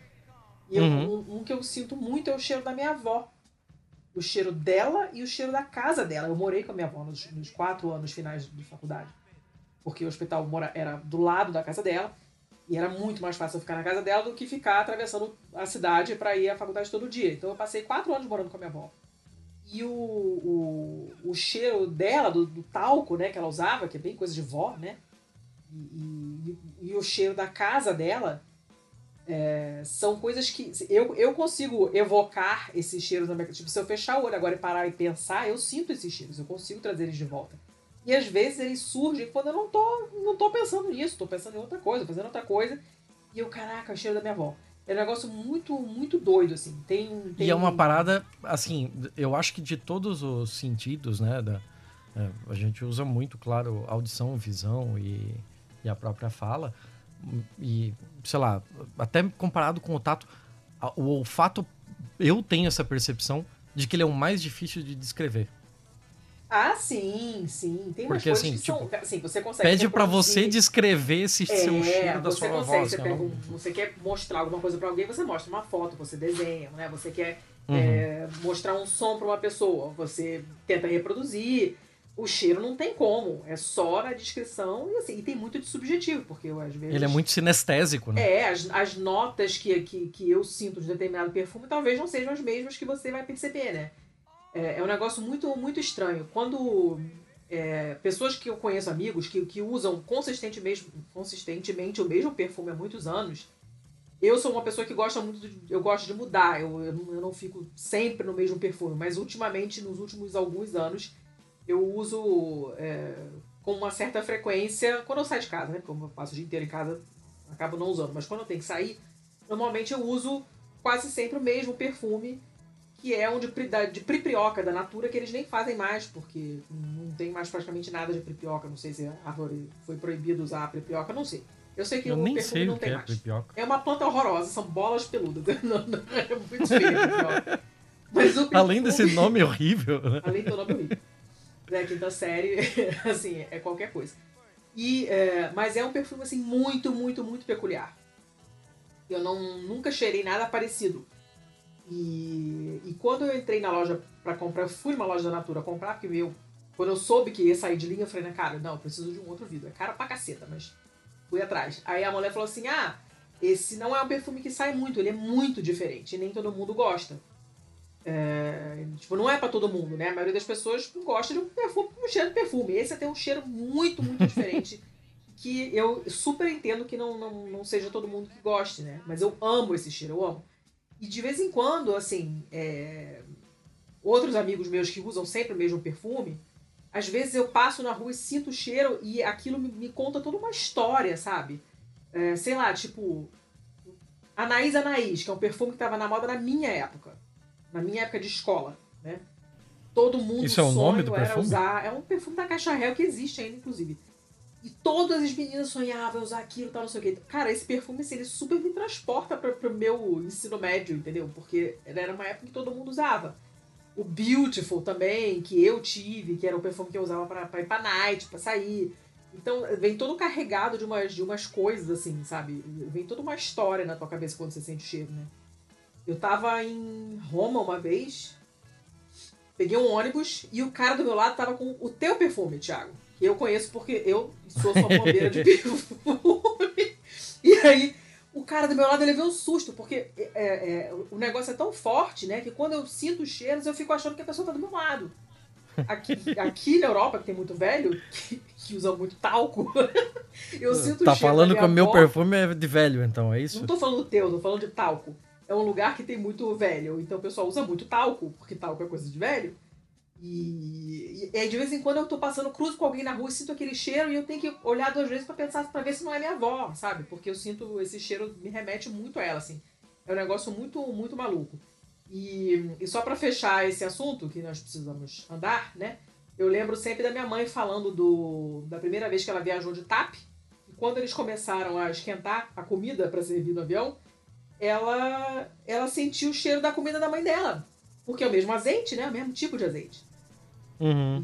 E, e os mesmos pratos, né? O bacalhau, aquelas coisas todas que a mãe dela fazia. Então é uma, é uma, é uma, é uma voadora. é uma voadora dos sentidos, na verdade, né? Isso é muito legal. É, você não tá esperando e daqui a pouco vem aquilo e ela lembrou da mãe dela cozinhando e da, da vizinha, que não sei o que. É, é, é um negócio muito, muito maneiro. O cheiro é um, é um treco muito Hum. doido. Eu sou E muito sensível. afetivo, né? Muito, Muito afetivo. afetivo. Eu sou muito sensível ao cheiro, muito. Então, o cheiro ruim é um negócio que me tira do sério. E eu não, não tenho nariz de sabujo da minha mãe. Minha mãe é pior, gente. Minha mãe, cara, ela, ela podia ser. Sabe aquelas máquinas que o pessoal, aqueles narizes mecânicos que o pessoal queria usar pra substituir cachorro? Pra, pra detectar, sei lá, qual molécula, não, não sei onde? É, a minha mãe é capaz de chegar perto da pessoa com, com, com Alzheimer, que nem aquela notícia que a gente deu. É capaz da minha mãe ser uma dessa. Ela tem um, um olfato, assim, surreal. Eu não chego nesse nível, mas eu sou bem sensível, assim. E, e conforme eu vou ficando velha, essas, essas associações vão ficando mais fortes. E esses esses apare essas, essas lapadas de, de- de- do, do combo cheiro mais memória aparecem com mais frequência, assim. Eu sinto os cheiros do Rio de Janeiro, sabe? É, cheiro de, sei lá, de maresia, que aqui onde eu tô, então, eu tô longe pra caceta do, do mar, não faz o menor sentido. E de vez em quando eu sinto uns negócios assim. É, é, é muito, é muito maluco isso. Amei essa notícia. Muito ótima. É muito legal. Eu saber. vou desafiar os nossos ouvintes aí a entrar em contato conosco falando os grandes cheiros da, da sua lembrança, assim. Aqueles ah, que. quero saber. Aqueles que mais. Sabe um cheiro. Eh, cara, você tava falando altas paradas bonitas, eu vou vir com uma merda muito lá grande. Vem, lá Mas vem. Sabe, sabe um cheiro que é muito esquisito porque tem uma sinestesia muito grande e todo mundo conhece? Hum. É cheiro de barata. Ah.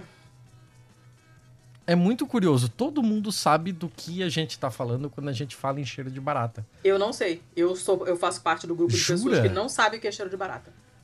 Cara, cheiro de barata é um, é, é um conhecimento, assim, que me parece muito geral, assim. Eu acho que todo mundo... Não. Não, é, consegue não. associar o que, que, é. Não, eu já tive essa, eu já, eu já, tive essa conversa em vários grupos diferentes. Pessoal, gente, não, barata não tem cheiro. Aí outro pessoal, gente, como assim? Eu, eu sei, eu sinto o cheiro da barata, eu vou atrás dela, eu acho a barata. Assim, é que nem, Sim. é que nem coentro, entendeu? Tem o lado de lá e o lado de cá. Caramba, eu, lado, eu não sinto cheiro de barata. Pensei que fosse algo completamente generalizado. Não assim, é, não é. Você é a primeira pessoa que eu sei na minha vida não, que conheço não sente várias cheiro pessoas de barata. que não sentem cheiro de barata. Vários. Já fiz essa enquete em vários grupos. É, e não tem nada a ver com sinestesia isso não, tá? Sinestesia é outra coisa. Mas enfim, não... Não, não eu digo sinestesia... Eu, eu digo sinestesia no sentido de que remete a gosto de barata. Eu não quero continuar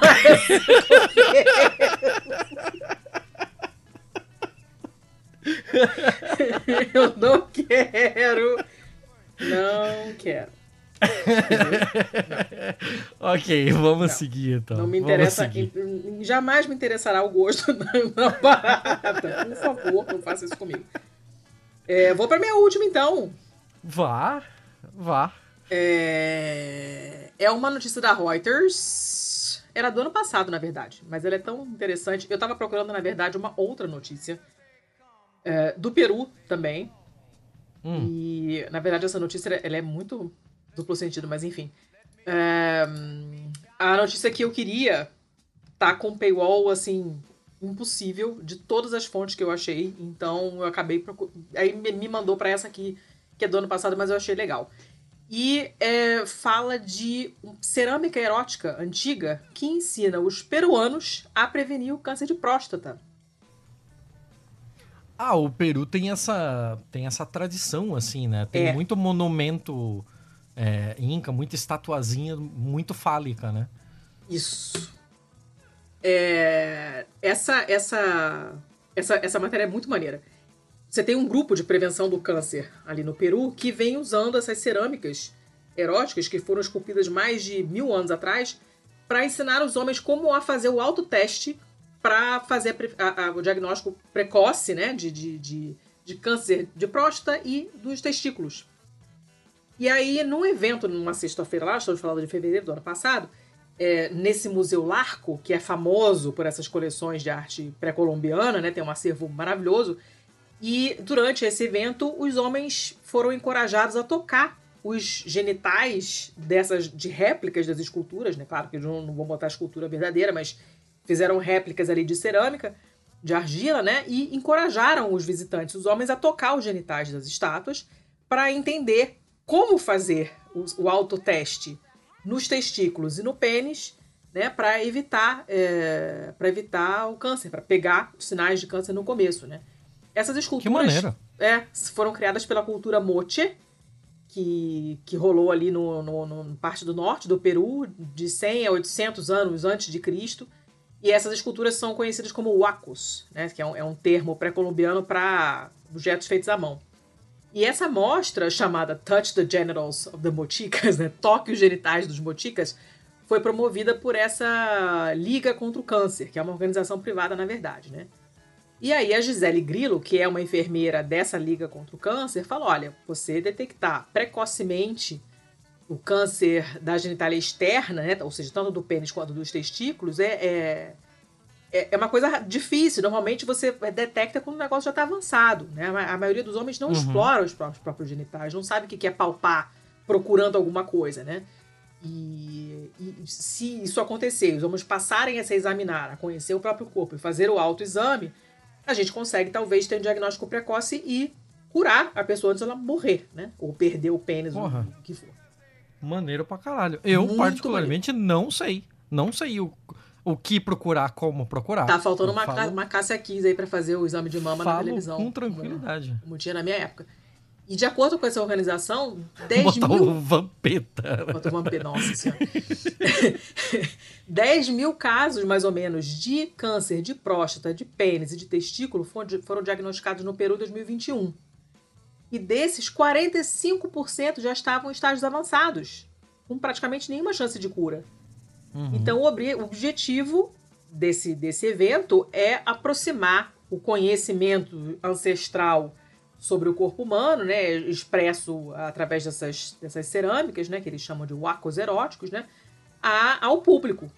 E no museu tem centenas desses wacos, alguns com, com uma genitália bem grande, né, porque faziam essas coisas exageradas, outros em posições sexuais muito diferentes e tal, né, e, e aí os visitantes iam lá muito tímidos, né? Então, porque a amostra é para você tocar, é uma coisa interativa. Tipo, vai lá e pega uhum. na piroca do Waco. Ah, pra porra, você mas os caras é vão numa amostra chamada Touch the Genitals e chegam lá, ficam de vergonhinha, porra.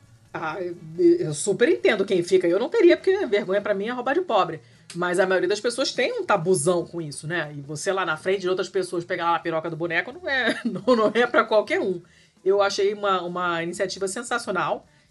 Gostaria que isso fosse mais difundido, porque é muito, muito legal. E espero que tenha uma explicação lá do que, que você tem que procurar, né? Como você mesmo está dizendo, uhum. o que, que você, você, tem que procurar o quê? Não adianta você apalpar sem saber o que, que você está pegando, né? Você tem que entender o que, que você está procurando. Pelas uhum. fotografias que tem ali, no alto tem uma moça ali de jaleco, que eu acredito que seja a, a enfermeira é, entrevistada ali, né? E ela tá com ali com as estatuinhas na mão, tá de jaleco e tal, não sei o quê. E é provável que ela esteja explicando o que, que é para fazer e o que, que é para procurar, né? Eu espero que sim. Uhum. É bem, bem legal, bem legal. O que eu fico chateado com essa notícia é que é, as últimas duas fotos, são cinco fotos no alto no começo da reportagem, a quarta são é, estatuinhas em, em atos sexuais, né? Uhum. E, e a última é um bonequinho com pirocão, né? E tem que colocar lá sensitive material. Essa imagem pode ofender ou perturbar. Ah, sabe? E é. isso me deixa profundamente triste. Porque. É. Motivos óbvios, né, gente? Isso não De onde é essa notícia? Essa é uma piroca. Essa notícia é da Reuters. Hum, ok. Ok. Uh, deixa eu te perguntar uma coisa. É. Ele, eu não sei se ficou exatamente claro eles estão se aproveitando dessa, dessas estátuas, desse, desse monte de tema fálico que tem desse pessoal para conscientizar sobre a, o, o, câncer de próstata e tal, hum. ou dá a entender que esses povos já tinham conhecimento sobre essa doença? Ele não fala nada disso. Não, não, fala é... de nenhum dos dois, né? Não. Eles, eles, eles estão usando para conscientizar a população que vai visitar a mostra, ah, okay. mas não okay. não falam de, de se eles, se, se, os antepassados, se os, os moticas sabiam diagnosticar câncer testicular? Provável que não. Uhum. Né? É porque nesse último, nesse finalzinho, você falou sobre conhecimentos ancestrais. É por isso que eu fiquei. O, não, da própria anatomia do corpo, porque você vê ali. Ah, é, tá, tá, tá, tá. A coisa de. A, é, é bastante realista, né? Uhum. Não é uma, uma coisa, é, digamos, estilizada e tal, não sei o que. É uma, é uma coisa realista, né? Então você. É, é um conhecimento do corpo humano mesmo. Eles faziam esses, uhum. esses, ah, essas tá, estatuinhas tá, tá. que eram bem fiéis, né? Então é uma, é uma maneira, não adianta nada você pegar uma piroca estilizada e falar, olha, a palpa tua aí. Quando chegar o cara vai olhar a sua própria no espelho e não, não vai entender nada. Né? Uma piroca de Picasso não, não, vai resolver o problema do cara. Uma piroca, uma piroca cubista, o cara vai olhar no espelho e vai ficar procurando e não vai achar. Mas nesse caso, elas sendo bem realistas, é, é, é bem legal para usar como instrumento de ensino mesmo. Achei muito legal. Ah, não, tá ok. É porque eu fiquei nessa dúvida assim. Imaginei que talvez eles já tivessem algum conhecimento sobre diagnóstico de algum problema genital, que óbvio que né, eles não saberiam Não, do que se olha, trata. no e tal, caso, mas- assim, como, como Hum. o assunto aqui é câncer, né? É bem provável que os casos de câncer fossem muito raros, porque câncer é doença de quem vive muito, Exato, exato. né? E quando você tinha uma, uma média de idade, de- uma expectativa de vida baixa, dificilmente E uma alimentação câncer. muito mais saudável, né? É, mas não, não dava nem tempo mesmo. Mesmo, mesmo tumores que não, não são dependentes disso, assim, cara, as pessoas morriam de outras coisas antes, né? Você morria de Uhum. farpa, que, que infeccionou, né? Morria de dor de garganta. Morria de, sei lá, picada de mosquito. Qualquer coisa. Água podre, tudo, né? Morria, você morria de outras coisas. E, e, e não, não dava tempo de você ficar com câncer, né? Você não chegava na idade do câncer. Então, Uhum. os casos, não- historicamente, realmente não são muitos. Eu acho que eu já mencionei esse livro aqui alguma vez. Um livro, esqueci o nome, obviamente, de um médico americano. E que fala toda a história do câncer. né? Dos primeiros relatos históricos que se tem, não sei o quê. nananã. e aí fala da parada do- da indústria do cigarro, eh, que escondia que o efeito era câncer, e as pessoas achavam que era ótimo fumar. E, e, e aí fala dos efeitos ambientais, e nananana, mas ele pega bem esse começo mesmo e ele, ele falava exatamente isso. Cara, não tem muito relato super antigo de câncer porque as pessoas morriam antes, Uhum. né? Então é provável que não tivesse esse tipo de conhecimento, mas o conhecimento de ana- de anatomia certamente tinha porque as estatuinhas são bem. é, fora o mega pirocão do final, que é claramente exagerado, mas assim, as proporções são, são direitinhas, a anatomia é, é bem fiel, assim. Então, eu achei bem legal, é uma maneira bacana de ensinar. Pena que você tem que colocar esses avisos, pode ofender, né? Enfim, acabou. Ok. Acabei, acabaram os bons, já tem 80 horas de gravação e nós ainda não saímos Uma hora e bons, meia Santiago. quase só me falar os bons. Estamos de parabéns, hein? Tô de parabéns. Mais, eu, então, mais ainda. Primeiro que eu não falo, falo de falar. Segundo que já é meia-noite e vinte. É, eu, eu, tô, eu tô aqui Já com tô a consciência limpa, É, lavada e enxaguada na alma da paz e da tranquilidade, Não, eu não. porque a culpa dessa vez não foi minha. A culpa é, a culpa é sempre minha. Escuta, é, quantos mal Ah. você tem? Um, Eu também tenho um só. tá. Vai Você quer que eu primeiro. comece? Sim, que eu acabei de falar oito horas seguidas. Ok, ok. Eu vou deixar aqui, já vou iniciar com a recomendação de tire as crianças da sala. Ai, meu Deus. Porque. Não, não, não é que a notícia seja incrivelmente pesada, não é que vai ter nada de gore na notícia. Hum. Mas eu sei que eu não vou me controlar para comentar essa notícia, Ah, então tá. ok? Então vamos lá. A notícia da Vox, a notícia do dia 9 de agosto de 2018. Ela não é exatamente nova, ela é pré-pandemia, inclusive. Mas eu precisava trazer isso aqui, porque olha o que aconteceu. Hum. É, Dona Letícia, para que serve a polícia? Pra proteger a propriedade privada. Sim, exato. Ma- é, Mas no discurso poliana, para que serve a polícia? Pra manter a ordem. E para prevenir crimes também. Eu vou Correto. proibir o crime, de cometer crime. É, de- é, proibir não é com ela, o negócio dela é prevenir, né? Legislação não é com ela. Ah, quando você permite que a polícia incentive o crime para pegar o criminoso, isso é o quê? Peraí, como é que é? A polícia Ah. incentivar o crime para poder pegar o criminoso. Não, Thiago. não o quê? Não. não, não. Então vamos começar do começo, vamos lá para Chicago. E o que que resolveram fazer aqui? A polícia é, escoltou para Englewood, que Hum. é um bairro do sudoeste de Chicago, um caminhão carregado de tênis Nike Air Force, Air Force One Ah. e sapatos Christian Louboutin. Hum, tá. Aí o que que eles fizeram com esse caminhão escoltado?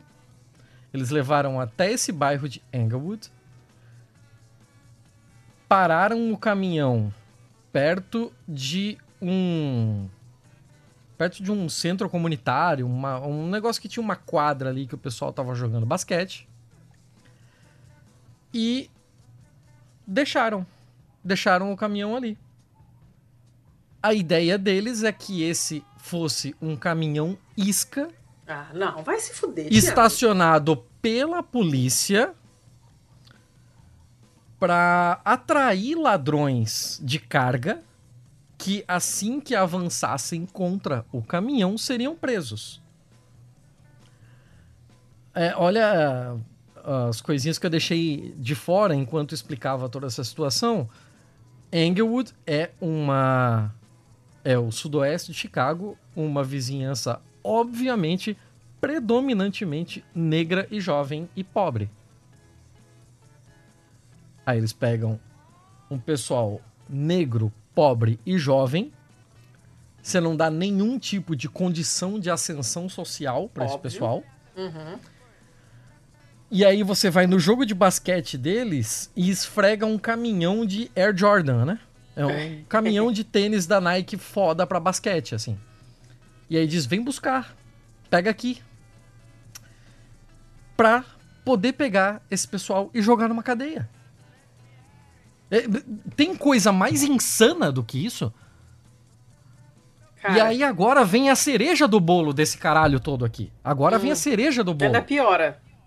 Claro que piora. Claro que piora. Porque sempre piora. Porque, por mais porcos que sejam, a polícia não ia ter essa ideia aqui. Isso daqui não tem um gênio do crime que teve a ideia de fazer esse esquema aqui. E o gênio do crime que teve essa ideia foi a Norfolk Southern Railway, Não. Que é a não mesma possível, porra de empresa. Dos problemas ambientais que deixou de derramar um monte Os de produto químico merda, num subúrbio de. Ohio que envenenou uma comunidade inteira. É a mesma porra de empresa. Com qual a empresa, justificativa oficial? ah, o justificativo oficial é exatamente essa. É exatamente essa de pegar ladrões de carga. Esse pessoal sobe no- nos vagões quando o trem tá passando e rouba a carga. Então vamos pegar um caminhão cheio Ah, de uma cara, carga não, que não é a gente possível. sabe que eles gostariam de Não é ter. possível. vamos colocar na frente das casas deles e esperar eles virem buscar. Não é possível. é a promoção do crime pela punição. Feito É pelo Estado, com patrocínio e com idealização da empresa mais cretina dos Estados Unidos nesse momento.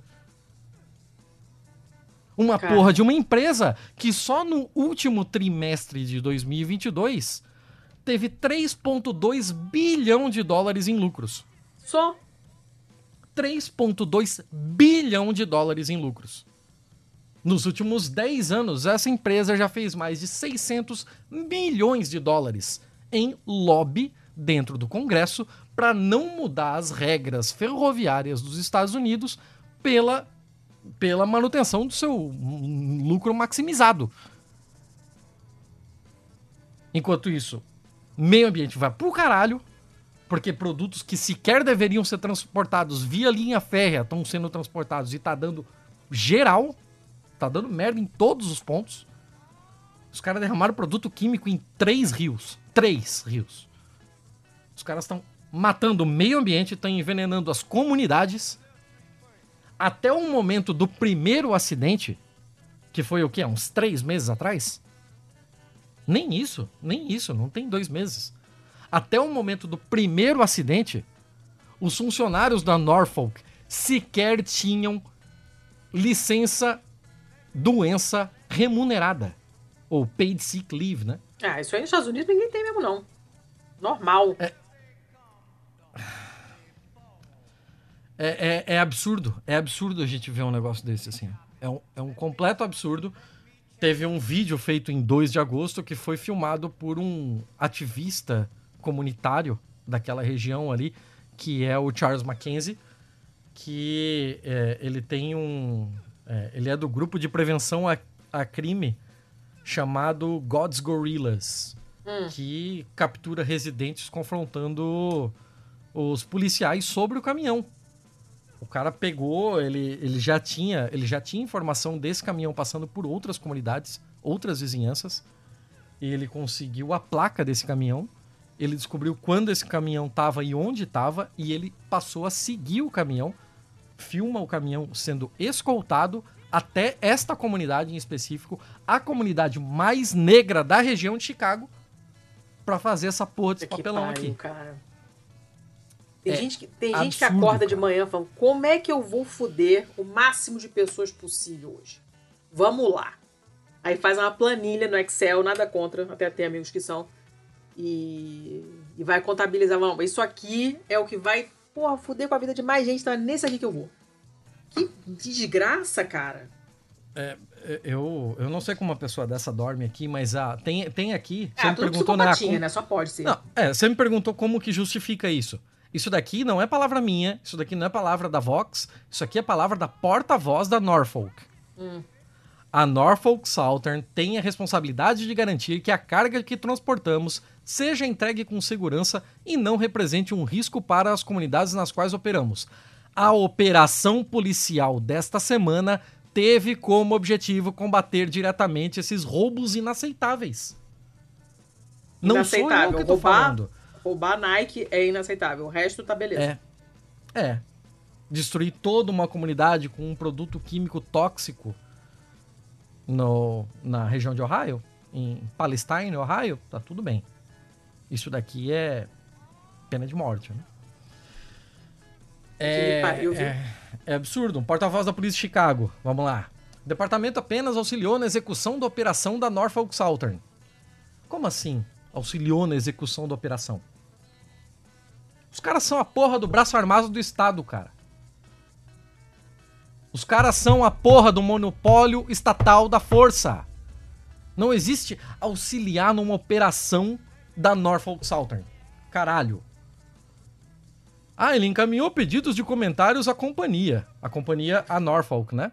É, o escritório de falar, campo. Ah, fala com minha é. mãe. O escritório de campo do FBI em Chicago disse a Vox que não comentaria a história, mas na última década, as agências de aplicação da lei nos Estados Unidos recorreram cada vez mais a dispositivos de isca para reduzir o crime. Isso daqui não é novidade. Na região de São Francisco, fizeram várias e várias operações de bicicletas isca para tentar acabar com o roubo de bicicletas. Ai, a polícia gente. de Dallas usa carros isca o tempo Não. todo. A polícia da área da Filadélfia também usa carros iscas. Gente, eu sou muito inocente, eu não sabia que isso existia. Sério. Isso daqui é um completo descalabro. Assim, ó, eu não sei como é possível que exista um Estado, e aqui eu tô falando Estado com E maiúsculo mesmo, né? Como uma, uma pátria, uma nação, como uma constituição que permita que esse tipo de coisa exista e que as pessoas aceitem isso. É muita propaganda sendo injetada o tempo todo para isso é, acontecer. Tchau, é muita ideologia. Sabe, né? A gente sabe, a gente sabe. E é por isso que a gente precisa ficar trazendo o tempo todo esse tipo de porra. Porque esse país está falido. E eu não digo falido economicamente. Eu digo falido moralmente, falido socialmente. Esse país é uma ruína civilizatória em forma de bandeira. A gente não pode ter em nenhum momento para o nosso próprio bem os Estados Unidos como exemplo de porra nenhuma. Quem usa os Estados Unidos para exemplo de qualquer coisa nesta vida precisa rever todos os seus parâmetros. E é o que mais tem, né, cara? Conheço dúzias. dúzias. Claro, claro, é o que mais tem. É a o que mais tinha tem. Uma, a gente tinha uma vizinha no Rio que minha mãe não suportava. minha mãe chamava ela de americanófila. Porque ela, tudo que ela falava era exaltando os Estados Unidos. E.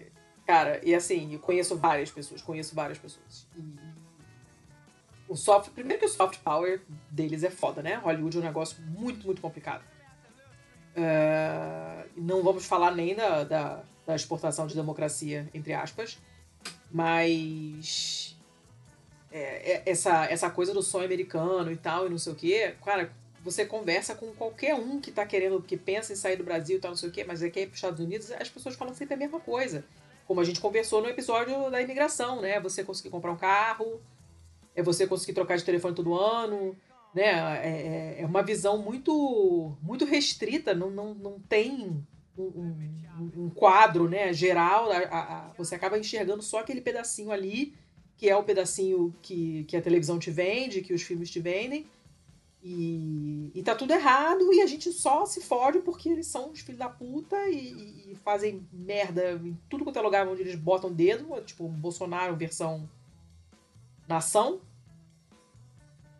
E a galera babando o ovo direto porque acha que é, tudo vai, todo mundo vai morar numa casa no subúrbio e andar de bicicleta igual no filme do ET. É, é foda. É foda. A gente já vem falando sobre esse tipo de coisa, não é de hoje, né? A gente teve aí o episódio de imigração recentemente e tal, mas é. Eu acho que é quase uma obrigação a gente ficar martelando essa tecla o tempo todo. Até porque passam o tempo todo martelando o caralho da tecla exato. da propaganda americana exato, na gente. Exato, é o mínimo que a gente pode fazer. Ai, meu sais. Tá, tá. Acabou a notícia ou tem mais algum horror para sair daí?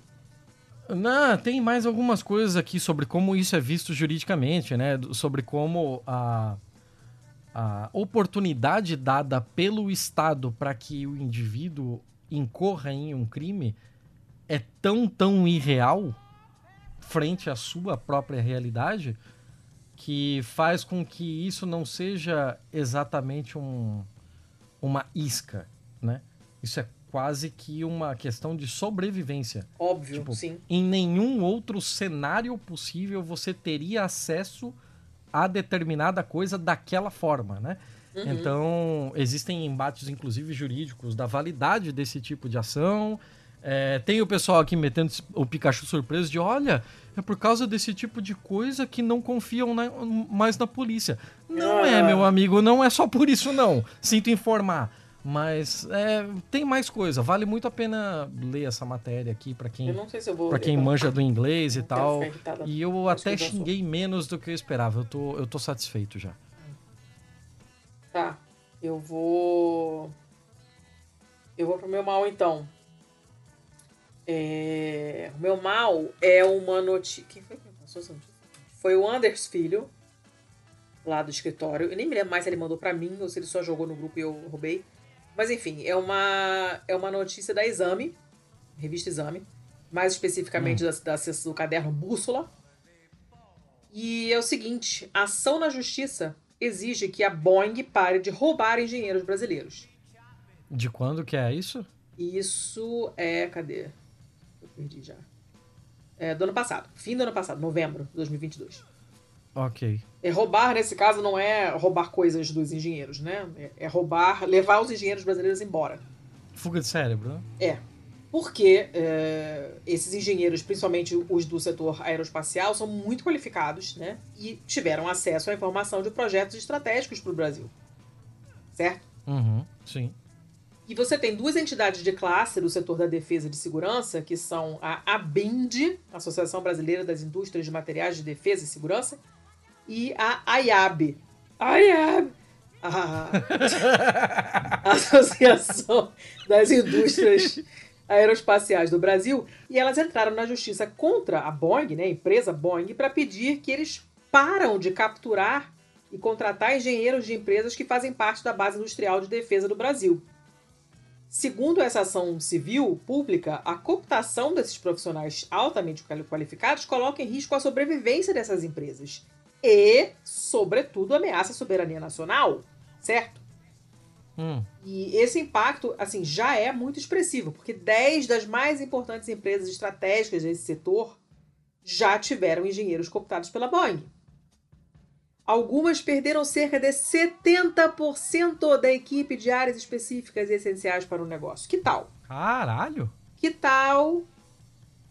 70%. Não foram assim dois fulanos, foram 70%. Segundo essas, essas entidades, nessa questão é estratégica para o país, né, para a soberania nacional, caceta, e, e, e, é uma, uma ameaça às empresas que compõem a base industrial de defesa do país, colocaria o, esse equilíbrio né, em jogo. Porque ela é formada, a base industrial de defesa, essa BID, é formada por companhias estatais ou privadas que têm como objetivo a constante atualização das tecnologias das Forças Armadas, né, da Marinha, do Exército e da, da Aeronáutica. E elas são a garantia de que a inovação e o desenvolvimento na área de defesa estejam sob domínio nacional. Que, que acontece? Que os profissionais que têm sido cooptados pela Boeing vêm simplesmente, do, principalmente do segmento aeroespacial, como já falei no começo, são engenheiros muito qualificados, formados em instituições públicas, ou seja, com investimento do governo, né? têm mais de 10 anos de experiência, participavam de projetos nas áreas de defesa e segurança, ou então tinham conhecimento essencial para a soberania nacional, exatamente por isso tiveram acesso a informações qualificadas de projetos estratégicos para o Brasil. Todas as empresas mais relevantes do setor de defesa aeroespacial já perderam e continuam perdendo engenheiros para a Boeing. Todas.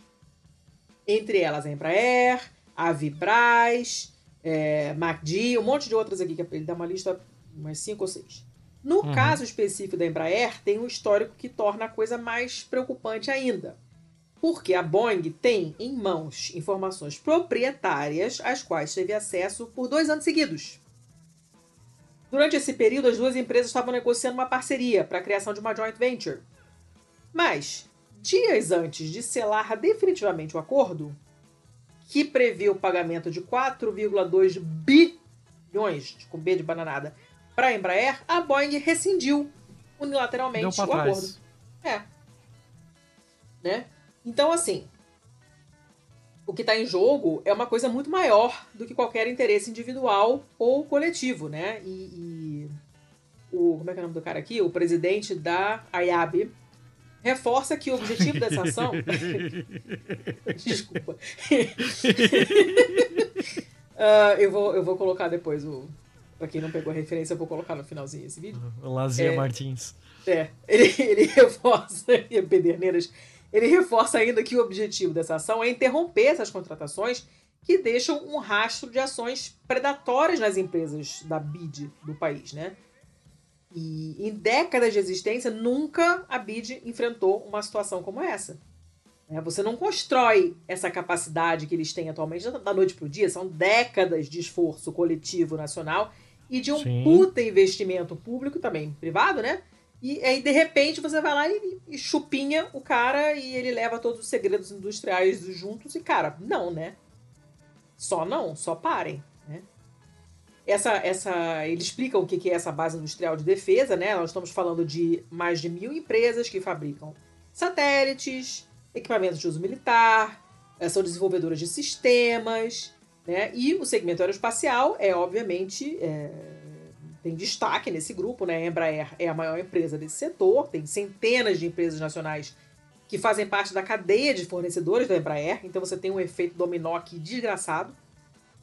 Todas essas empresas têm um setor, têm um impacto muito expressivo na economia. O setor nacional de defesa dá mais ou menos 285 mil empregos diretos e 850 mil indiretos. Movimenta cerca de 200 bi na economia nacional. São 4% do produto interno bruto do Brasil.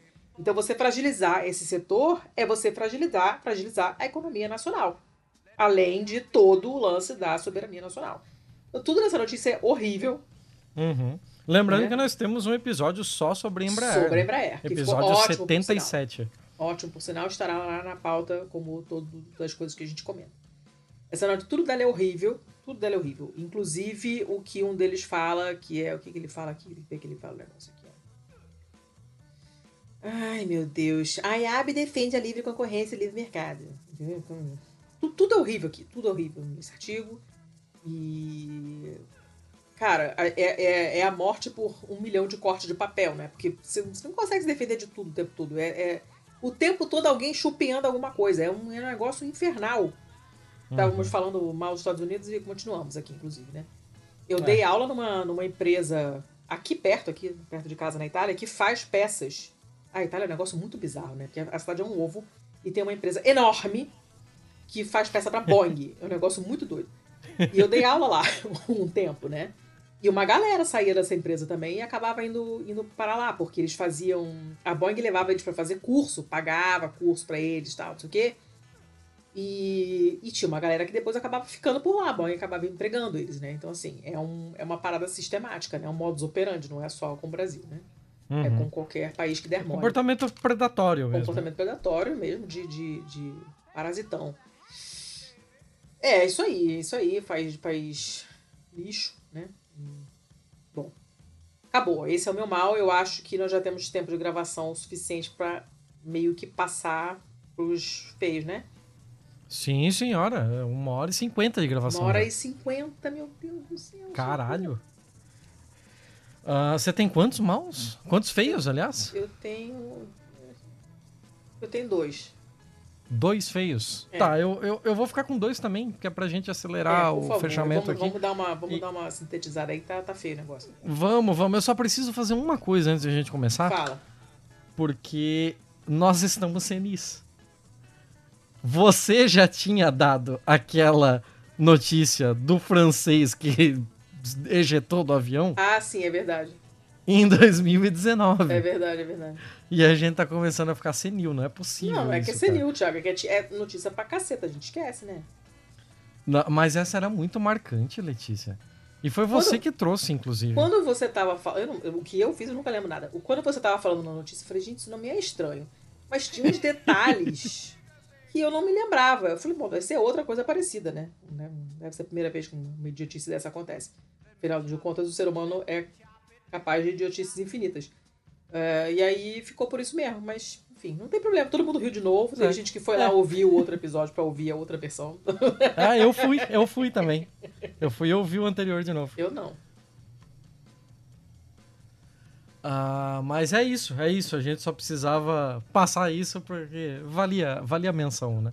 Sim, sim. Uma notícia é ótima. Daqui a dois anos para dar ela de novo que tá bom. Fala aí, o que, que você tem?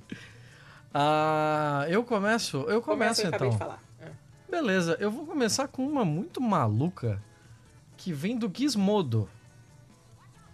Ah, 18 de março de 2023. E a pergunta da manchete já diz tudo, na real. A manchete da notícia é a seguinte: Qual religião os robôs devem seguir? Ah, Hindus levantam debate. Sério? é, pô, é, é, esqui é esquisito. Não é pra ser feio? É esquisito. Vamos combinar? Que é esquisito? O debate sobre o alcance da inteligência artificial em nossas vidas subiu a um novo nível. Afinal, qual religião os robôs devem seguir, se, é que devem seguir alguma. Nenhuma. Esse questionamento ganhou. Esse questionamento ganhou pulsão com robôs fabricados para servir em rituais do hinduísmo, em especial na Índia, que acendeu um grande alerta dos especialistas. Em um artigo para a revista The Conversation, o, a antropóloga norte-americana Holly Waters é, não, que não é, é... não é esse. Não é possível. Ho é Holly. Não é Holy, né? Você não pode. Mas o trocadilho é inevitável. Águas sagradas é foda. É que nem o William Bonner. Ah. Bom, vamos lá. A Holly Waters, uh, que é especialista em religião, mostrou como existem preocupações substanciais em torno do uso de robôs para contextos religiosos. Ela cita como exemplo os braços robóticos construídos por uma empresa indiana chamada Patil Automation para realizar o ritual Aarti, que é uma prática que consiste em acender uma lamparina em homenagem aos deuses hindus como símbolo da remoção da escuridão. Em outro caso, um, em um templo de Kerala, né, no, no sul da Índia, substituiu um elefante real por um robô do mesmo tamanho para que devotos praticassem seus rituais sem crueldade animal. Isso é maravilhoso. Isso é muito bom. O robô tem 3 metros de altura, uma estrutura de ferro e revestimento de borracha, enquanto o elefante verdadeiro pesa é, 800 quilos é, e ele foi doado para uma organização de apoio à saúde animal. Muito bom. Tá. Então tá lá um robôzão, um um elefantão de látex, todo decorado, com cerimonial, né? E não tem mais crueldade, muito legal. E aí, vamos lá. Segundo a Waters aqui, a preocupação sobre o uso de IA na religião tem como base uma, abre aspas, ansiedade espiritual generalizada. É quase como se os humanos percebessem que os robôs são melhores em adorar deuses, o que pode causar conflitos internos sobre o significado Sim. da vida e o lugar de cada um no universo. Gente, vai é o mesmo a mão no tanque, sabão de coco, tá? Ué, mas olha aqui, que... esse tipo de coisa. Mas a lógica é muito curiosa, Letícia, porque assim, ó, pô, se a gente tá fazendo inteligências artificiais que fazem tudo o que a gente faz, só que melhor, é possível que a gente faça um robô de reza que reza melhor que a gente? Que, que agrada que mais melhor? os deuses que a gente? O que, que é rezar melhor, seu Thiago? Que Pelo agrada mais Deus. os deuses. Sei lá. Que mané deuses? Letícia, tenta entrar na lógica do, não tem do problema lógica, colocado. Thiago, não tem lógica. Ai, que difícil ter essa conversa contigo, porque tem coisas, tem determinadas premissas que você tem que abraçar para conseguir entrar no paradoxo cultural disso aqui. Ah, não quero, coisa chata isso, foda-se. Bota um robô para cozinhar, que é um saco. Fica cebola, sabe? Aff. Então, e, e para não falar que é só coisa de indiano e tal, esse daqui é o mesmo questionamento do Takeshi Kimura, que é da Universidade de Tsukuba, no Japão. Tsukuba tem uma ótima pista de corrida e é autor de um artigo sobre o assunto na revista científica Social Compass. Segundo ele, os robôs podem passar a impressão de que, diferente das pessoas, são, abro aspas, espiritualmente incorruptíveis. Isso tornaria ele uma alternativa melhor para a prática religiosa. A primeira consequência disso é um paradoxo cultural, porque a religião parece se tornar melhor se não envolver nenhum humano.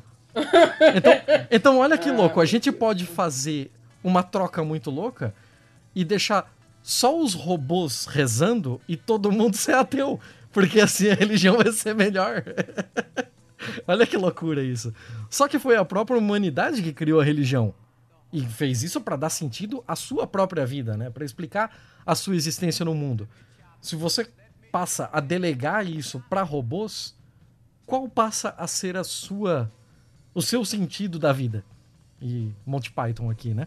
É, em outros casos, a proliferação do uso de robôs pode afastar as pessoas da prática religiosa, enquanto os templos começam a depender cada vez mais da automação do que dos praticantes para cultivar a adoração às divindades.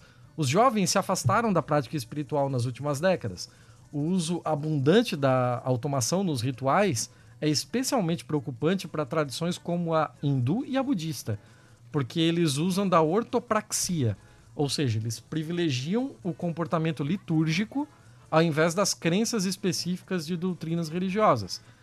É, em outras palavras, aperfeiçoar o que você faz da sua prática religiosa é visto como mais necessário para o avanço espiritual do que qualquer coisa em que você acredita pessoalmente. Não, isso é um tanto confuso para mim, confesso. Eu achei mega confuso, mas como o assunto é esse aí, eu não, não, não sou capaz de opinar. Ah. A pergunta agora é: como tanta automação poderá beneficiar os rituais espirituais? Outra dúvida é se o uso simultâneo de robôs para incorporar o divino podem refletir as visões religiosas de seus engenheiros, por exemplo. Ainda é difícil prever o que vem pela frente, e ainda mais qual ou mesmo se os robôs é, terão religião algum dia, né? Mas algumas questões já estão postas e seriam muito curiosas. Imagina você que robôs passam a não só é, fazer essa parte cerimonial, essa parte litúrgica. Você bota um robô coroinha para parar de velho filho da puta abusar de criança. Aí eu fico e... Você Aí pode colocar ele com um daquelas armadilhas de, de pata de urso no cu do, do, do robô coroinha. Decepar, acho legal. e tá, eu perdi do que, que eu tava falando. Ah, tá. e você tem, você tem já esses robôs que participam da prática, né? Da parte litúrgica do negócio, da parte cerimonial, ritual. E imagina num determinado momento em que você consegue que robôs assumam para si é, papéis que são exclusivamente das entidades daquela religião. Por exemplo, imagina que você tem um robô candomblecista que passa ele a incorporar um preto velho. Você já pensou na loucura que é isso? Cara, olha. Eu, eu acho muito curioso pela confusão que dá. Isso daqui dá um nó na cabeça da gente. Porque eles estão misturando uma tecnologia de ponta que a gente nem entendeu direito como usar. A gente nem sabe exatamente tudo que ela é capaz de fazer, porque a gente não chegou ainda nem no, no abismo delusional dela, né? Da, é. Das, das teorias de, de avanço tecnológico, né? Você chega num determinado avanço tecnológico e aí, por conta de existir aquela coisa, tipo, ah, internet das coisas. Hum. Aí vem aquele, aquela loucura, aquele frenesi de que todo mundo começa a pensar em aquela jeitos de usar. Sanha. Exato, aquele frenesi de vamos usar a internet das coisas. E aí aparece um maluco que a Soca pulseirinha a de internet das coisas em tudo. E aí a sua cafeteira, que na hora que você acorda, ela já começa a passar o café para você não ter que esperar. E isso e aquilo e aquilo. E de repente vão começando a aparecer as coisas mais idiotas do mundo, tipo Joy Zero. E de repente você tem um abismo delusional, né? De tipo, ó, a gente sabe que tem aqui uma tecnologia que poderia ser usada para várias coisas. Várias delas não fazem o menor sentido. Outras seriam incríveis, mas a gente ainda tem é, determinados obstáculos tecnológicos que não deixam a gente chegar no que seria o nosso objetivo mesmo. Então a gente precisa avançar em outros, em outros pontos para conseguir chegar nela. E é nesse momento de queda, nessa de desilusão, que vai acontecer o novo paradigma. Que esse novo paradigma pode ser, por exemplo, a tecnologia que vai é, destravar o caminho daquela que não deu certo antes, sabe? É, é esse tipo de coisa. Eu acho que a gente está ainda no momento de pensar em várias coisas para fazer com esses chat GPT da vida. E aí, de repente, a gente vai ter aquele branco de que, meu, ele não serve para várias coisas dessas, para outras coisas ele serve, mas ele não serve sozinho, a gente não tem toda a tecnologia para usar, para outras coisas ele é simplesmente inútil e tal. E aí a gente vai cair naquele vale de novo e vai chegar no, no próximo paradigma, né? Então, meu, eles estão pegando uma tecnologia que é completamente de ponta, um paradigma que a gente mal sabe usar, e eles estão aplicando num negócio que não segue exatamente uma linha linear e lógica, que é a religião, e começam a misturar a porra toda. E esse tipo de nó tático que dá na nossa cabeça que eu acho que faz essa notícia merecer vir pro feio. Eu sei que você odeia esse tipo de notícia, mas eu vou trazer porque ela é confusa, porque ela é caótica. Cara, eu porque já você colocar robôs e hinduísmo. Olha só. É, porra, é, é Asimov, caralho. aplicativo de terço. Você imagina com um robô de... que reza. O que, que é aplicativo de terço? Ah, tem aplicativo que reza terço pra você. Ah, ah, porra, mas é exatamente disso que a gente tava falando. É, pois é, é um, é um robô. Um robô lá. É um robô que toma parte da, da parte litúrgica, burocrática da religião para você. Você não precisa mais ficar meia hora, uma é, hora. Você não precisa mais ser religioso pra ser religioso. Porra, Porra é, é só vantagem. Já não sou mesmo. É só vantagem, então, caralho. Ah, eu, hein? Pô, tá muito Pô, fácil. Larga logo essa merda, então. Vai, vai, vai usar outra droga, entendeu? Comer chocolate, sei lá, cara. Porra, vai ficar viciado na academia, não sei, tanta coisa melhor pra fazer na vida, sabe? A, a, a cara de pau, cara. Pô, essa, essa. Caraca, uma parada que me deixa putaça é o negócio das velas na igreja, né?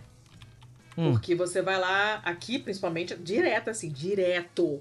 Você vai lá, aí tem uma caixa de velas na igreja, você bota lá a sua oferta e pega uma vela. Só que uhum. eles falam para você não acender a vela, colocar a vela numa outra caixa.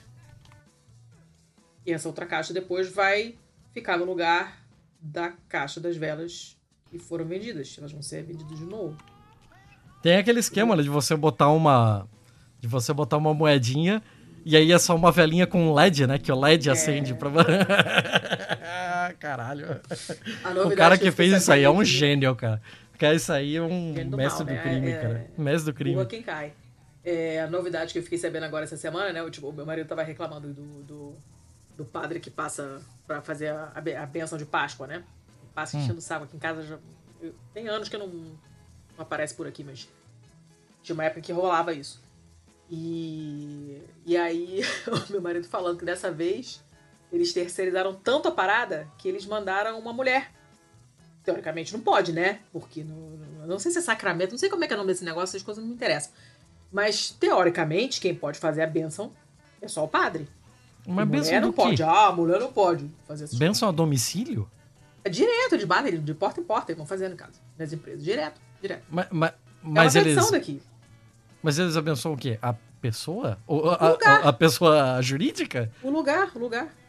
Caralho. Abençoar sua casa, abençoar sua empresa, sua loja, direto. Isso é, é uma coisa que rola. Tanto é que a famosa a limpeza, a faxina de primavera e tal, não sei o que, normalmente é feita na, logo antes da Páscoa, porque é quando o padre vem. E, e aí, esse ano, eles, eles porra, terceirizaram tanto o negócio que eles mandaram uma mulher. E não sei se é uma da freira laica, que sim, é uma coisa que existe, porque eu já é, meio que fiz amizade com uma um período que eu trabalhava numa loja. Então isso existe, né? E, e, não sei se era uma dessas, ele falou, ele não sabe, porque também não, não se interessa. E falou, não, obrigada, a mulher foi embora. Mas, tipo, nem isso agora eles se dignam mais, né? Tipo, é a vela que não é vela, é a vela que você não acende, é o texto que você não, não é você que reza, agora é o padre que não é padre. Estamos Daqui a pouco eles vão vender um bem. NFT de vela. Olha, não duvido nada. E o pior, sabe o que é pior? É que vai ter uma caralhada de gente que vai comprar. Vai, vai Entendeu? ter, vai ter porra, um NFT de vela. Vela vem personalizada ali com o seu santo do dia, seu santo preferido. Você pode trocar esse, as skins esse, dos santos. Esse negócio da, da visita do domicílio, do padre, e pelo amor de Deus, esse é o último, depois eu trocar de notícia. É...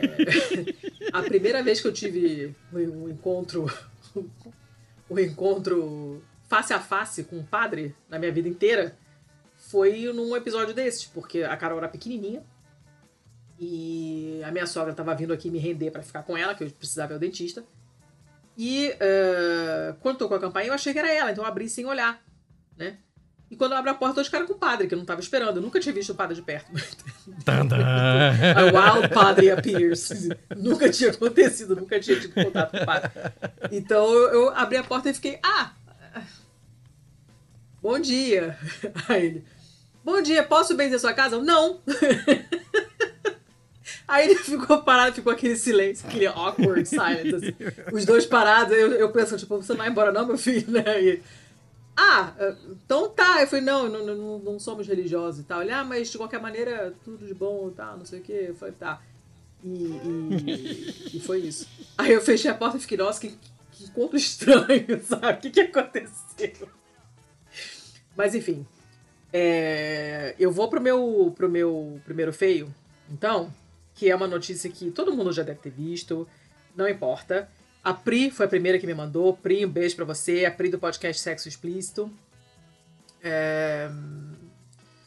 Acho que o York também, se não me engano, me mandou. O Cação me mandou. O Brunão, que é um amigo meu que não ouve Pistolando, também me mandou.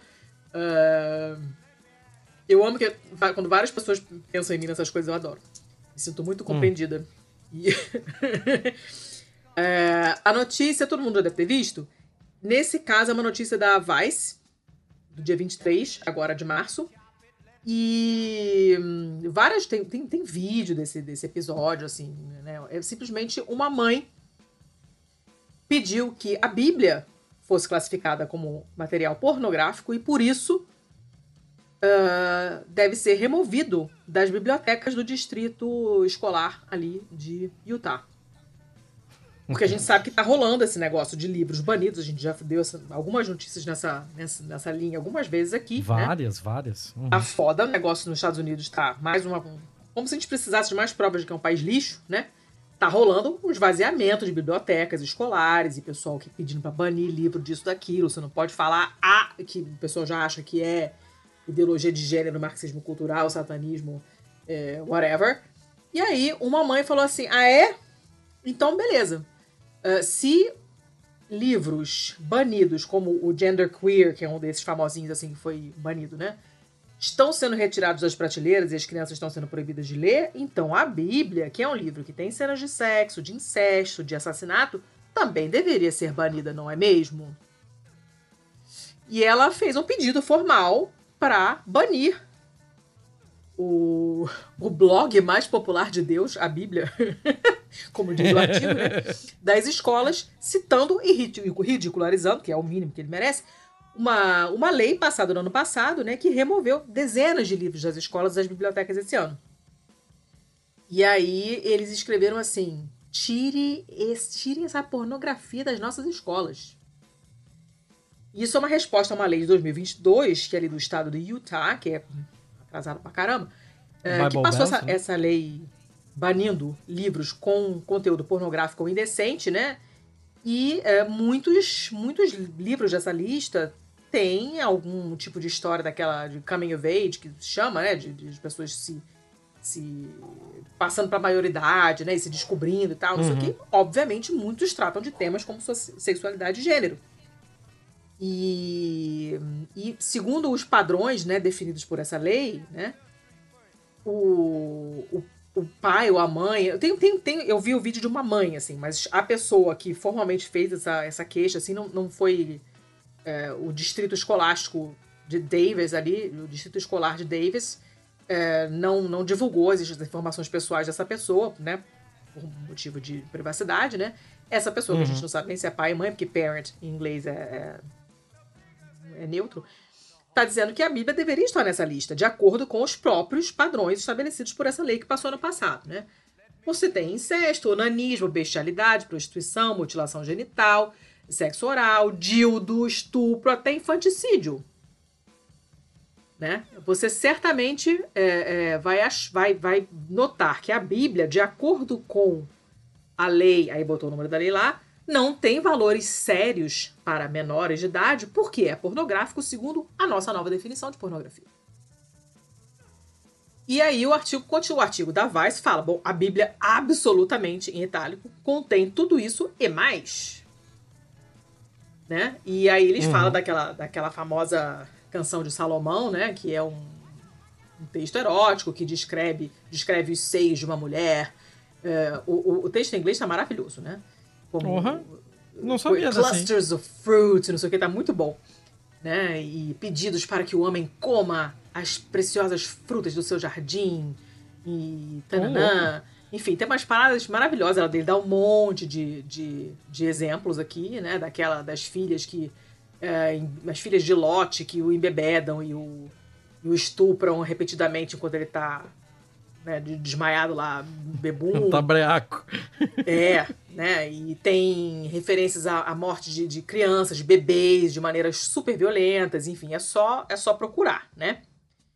E essa pessoa que entrou com esse pedido falou assim: ah, eu agradeço a, legisla legislatura de Utah e ao, a Utah Parents United, né, a associação que provavelmente ajudou a criar essa lei idiota, né? Agradeço uhum. a eles por. Uh, por fazer esse processo de, de má fé mais fácil e mais eficiente. Esse uh, Utah Parents United é um dos muitos grupos conservadores que estão pedindo para mais banimentos de livros nas escolas, né? Obviamente, principalmente aqueles livros que têm personagens negros, personagens queer, personagens uhum. é, né, que não são é, que são não binários e tal, né? E aí é, esse, essa pessoa que fez o pedido continua. Agora todos nós podemos banir livros.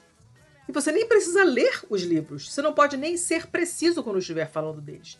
Você não precisa nem ver o livro. Porque, obviamente, a maior parte desses livros que foram banidos, a gente sabe, a gente sabe que os pais não leram nada disso, só ouviram falar com no certeza, TikTok, com né? certeza. Né? Uh, então eles, ela fala assim: ceder a educação dos nossos filhos os nossos direitos à primeira First Amendment dos Estados Unidos, a primeira emenda, e acesso às bibliotecas para um grupo supremacista branco de ódio como o Utah Parents United parece ser uma ótima ideia para um distrito escolar que está sob investigação, literalmente, por ser racista. Por quê? Utah é um dos muitos estados uh, nos quais as bibliotecas e os professores estão sendo atacados por grupos de extrema direita, por é, é, pais conservadores que estão pedindo que essas bibliotecas banam uma caralhada de livros. Na Flórida, tem professor que está arriscando ir para cadeia se eles não removerem esses, esses livros, até que eles sejam revisados para ver se o conteúdo é de fato ofensivo ou não. E qualquer uhum. pai pode pedir que um livro seja revisado pelo distrito escolar. Né? Obviamente tem uma lista de espera, tem um monte de, de livros acumulados ali, porque os pais ficam denunciando o livro o tempo todo, bando de gente para fazer. Né? Então, às vezes, leva até uns 60 dias para poder alguém ir lá revisar o processo, o pedido e ver se realmente o livro é para ser banido ou não, né? E a pessoa que faz, é, encarregada dessa, de organizar essa revisão, tá, falou assim: olha, a gente não, não diferencia um pedido do outro. Todo mundo que pede, a gente, a gente analisa porque é o que diz a lei e tal, né? Uhum. Então, provavelmente, esse pedido que ela fez para colocar a Bíblia ali vai ter que ser examinado também. Sim, claro. Né? de acordo com o que descreve, descreve a própria lei. E em 2021, o Departamento de Justiça é, e o Attorney's Office ali do, do, do, estado de Utah investigaram o distrito por causa de dis, dis, discriminação racial nas escolas do distrito, incluindo assédio sério racial de alunos negros e asiáticos americanos. Né? Em 2022, a mãe de um estudante negro do nono ano é, chegou a processar o distrito escolar por assédio racial é, diário dos filhos. Então, assim, é uma parada muito, muito, muito ruim. Né? E eu achei uma, uma ótima maneira de, de, de de, de punir de alguma forma, ou de mostrar o ridículo da coisa, ou, ou sabe? De, ah, é, então agora vai, aguenta o que eu vou fazer contigo também, seu filho da puta, né? E, e de, tudo é embasado, como o próprio artigo fala, é tudo embasado. Se você não quer que, que nenhum livro com cena de sexo esteja na biblioteca da escola do seu filho, então a Bíblia não pode estar na biblioteca do seu filho, porque a Bíblia tem cenas de sexo. Tem embasamento. Eu quero ver alguém ter coragem de dizer hum. que não. É, é a coisa mais fácil de acontecer alguém ter coragem de dizer que não. Não, porque... vai ter, né? Mas aí eu quero ver com que, com, em termos legais, como é que vão, como é que vão justificar isso. Não precisa justificar isso. É, a gente sabe que não precisa, né, Tiago? Mas acaba virando notícia, né? Coisa que, teoricamente, não, não, não era para acontecer. Vamos ver no que, que vai se desenrolar isso aqui. Várias pessoas me mandaram essa notícia. Eu já vi vídeo de gente é, reforçando isso mesmo, lendo trechos da Bíblia e, e falando se isso não é pornografia, então eu não sei o que é. Se isso não é violência, então eu não sei o que é. Se isso não é cena de estupro, então eu não sei o que é. E se você não quer nada disso na biblioteca dos seus filhos, então a Bíblia não pode estar. Então, tipo, parece que tá rolando um certo movimento, tem mais gente se mexendo nesse sentido. A gente sabe que não vai dar nada, mas pelo menos gente que está tentando se fazer ouvir. O que é mais do que eu poderia esperar, enfim. De um Sim, país lixo claro. desse. Então, é uma notícia muito estranha, né? Na verdade, ela, eu não sei se ela é mal, eu não sabia onde colocar ela, então por isso que ela foi pro fim. E acabou, era essa. Chega. É, eu, eu sou bastante pessimista com esse tipo de movimento, mas acho louvável, acho louvável que alguém esteja encampando essa essa briga aí, mas é, consigo ver isso dando errado de várias formas, mas ok, é bom, é bom, é bom que esteja é, acontecendo. É, sempre bom que alguém reclame, né? E que esfregue sim, na cara sim, a sim. hipocrisia e isso aí. Porque acima de tudo, é importante que haja a voz divergente, né? Tem que ter o dissidente, tem, tem que ter a pessoa que fala que não, nem que seja para suscitar a dúvida, para levantar exato, a questão. Exato, exato. Tem que ter, tem que ter. Tá, chega. Vai vai você e depois eu vou pra última e fechar, porque, cara, 80 horas de episódio amanhã. Eu vou passar o dia inteiro editando essa desgraça e eu estou com um headphone ruim e com uma tela só. Eu vou é, levar três eu, vezes o tempo. Eu sei, eu sei. Hum.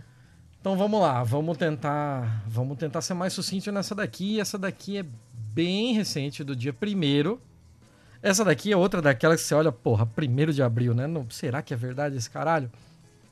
Mas vamos lá. CNN, gringa, 1 de abril de 2023, governo italiano quer penalizar o uso de palavras em inglês, dona Letícia. Itália é isso França, mesmo? Foi? Não sei, não tô sabendo. Acabei de chegar, tô por fora. É, então tá, então vamos lá. Ó. Os italianos de Roma que usam o inglês e outras palavras estrangeiras em comunicações oficiais podem enfrentar multas de até 100 mil euros. Que isso, gente? Sob a nova legislação introduzida pelo Fratelli d'Italia da Ah, primeira-ministra Giorgia Meloni. Óbvio. O Fábio Rampelli, que é deputado da, da Câmara, ele apresentou a legislação que tem apoio da primeira-ministra. Embora a legislação abranja todas as línguas estrangeiras, ela é particularmente voltada para anglomania, ou o uso de palavras em inglês, que o projeto afirma, abro aspas, rebaixar e mortificar a língua italiana Hum, tá bom. acrescentando que é ainda pior que o Reino Unido eh, não faz mais parte da União Europeia. Então, o projeto de lei, que ainda não foi submetido ao debate parlamentar, eh, exige que qualquer pessoa que exerça cargo na administração pública tenha, abro aspas, conhecimento escrito e oral e domínio da língua italiana. Também proíbe o uso de inglês na documentação oficial, incluindo siglas e nomes de cargos que, é, que de cargos em empresas que operam no Brasil. Acabou a putaria de CEO, CTO, de manager, não sei o quê. Não me faça É. concordar com o Fratelli d'Italia, pelo amor de Deus. Por favor. Ah, entidades. Não, mas isso é só dentro de cargos públicos, né? Ah, cadê? As entidades estrangeiras teriam de ter edições em italiano de todos os regulamentos internos e contratos de trabalho, de acordo com o projeto de lei previsto pela CNN. Não é apenas uma questão de moda, como as modas passam, mas a anglomonia tem repercussões para a sociedade como um todo. O primeiro artigo da legislação garante que, mesmo em escritórios que lidam com estrangeiros não falantes de italiano, o italiano tem de ser o idioma principal usado. E aqui cruzamos uma linha. Até aqui eu tava quase junto. Hum. Mas falou em tirar CEO, eu já tô feliz já. Depois é. Mas aqui, opa, filha da puta. Ah, vamos lá. O artigo 2 tornaria o italiano obrigatório para a promoção e uso de bens e serviços públicos no território nacional. Não fazer isso pode gerar multas de 5 a 100 mil euros. Aí tem uma tem uma parte aqui que é, é surreal, assim, ó. De acordo com a proposta de lei, o Ministério da Cultura estabeleceria um comitê e o mandato desse comitê incluiria o uso correto da língua italiana e sua pronúncia. Isso nas escolas, na mídia, no comércio e na publicidade. Isso tem mil maneiras de dar errado, né? Ainda mais num país que tem tanto dialeto, tem tanta coisa. É, eu tô tentando entender qual, qual vai ser a pronúncia correta, porque, né, a pronúncia correta é a pronúncia que as pessoas falam, né? Italiano. Tem um exemplo aqui, inclusive, é a próxima frase. Isso signi- significaria que dizer bruschetta em vez de brusqueta poderia ser uma ofensa punível. Peraí, como é que tá escrito? É bruschetta com S-H-E-T-A e no outro Peraí, tá peraí, brus... peraí, tenho que escrever, tenho que escrever, senão eu não pego. Peraí, essa. Ah, peraí. É bruschetta com S-H e brusqueta com S-K, né? Pra, pra, pra reafirmar onde é que estão as, os fonemas diferentes aqui, né? Quem fala bruxeta? Eu nunca ouvi isso. Não faço a menor ideia. Não faço a menor gente. ideia. A medida para salvaguardar a língua italiana se junta a uma oferta existente do governo para proteger a culinária do país. Lembra Ah, daquele negócio da culinária que, Sim. que bombou? Então, Aham. parece que tá tudo juntinho aí, ó. É, introduziu legislação para proibir a chamada cozinha sintética ou a cozinha celular, né? Baseada Hum. em células. É, tem um outro nome para isso? Como é que é? Não é celular. Não sei. é- Molecular, né? Cozinha molecular? Molecular, Celular, é- molecular. Nossa, já traduzir tanta coisa disso é um saco. Deve ser tudo horrível, por sinal. Caralho, Deu vontade de eu comer não, nada. Tudo que eu, eu não que consigo é lembrar a palavra molécula, cara. Eu sou um fudido em biologia. meu, Isso não é biologia. Molécula é química. Hum. Ah, Molécula é química? sim. Ô, porra. É porque biologia também é química também é física. Não, mas é que célula é, é biologia. Molécula. É. Ah, também lá. é, né? Mas passa pela É, química antes. Sim, sim, é. Tudo a mesma merda, na real.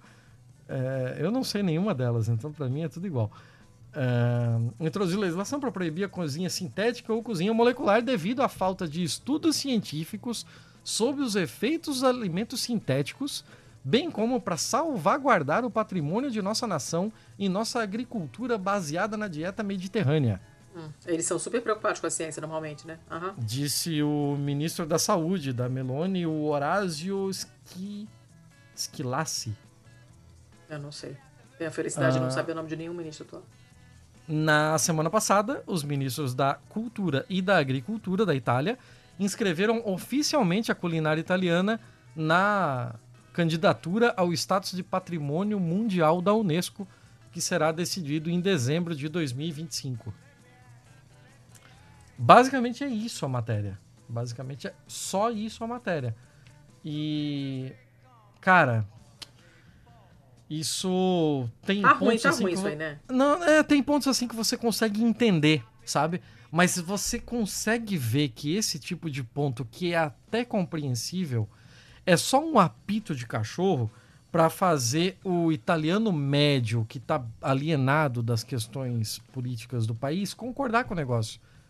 Porque, tipo, ah, porra, mas eu sou um cara simples aqui do interior do cu de mundo e de repente eu tenho que ir lá falar com o manager, não sei o que.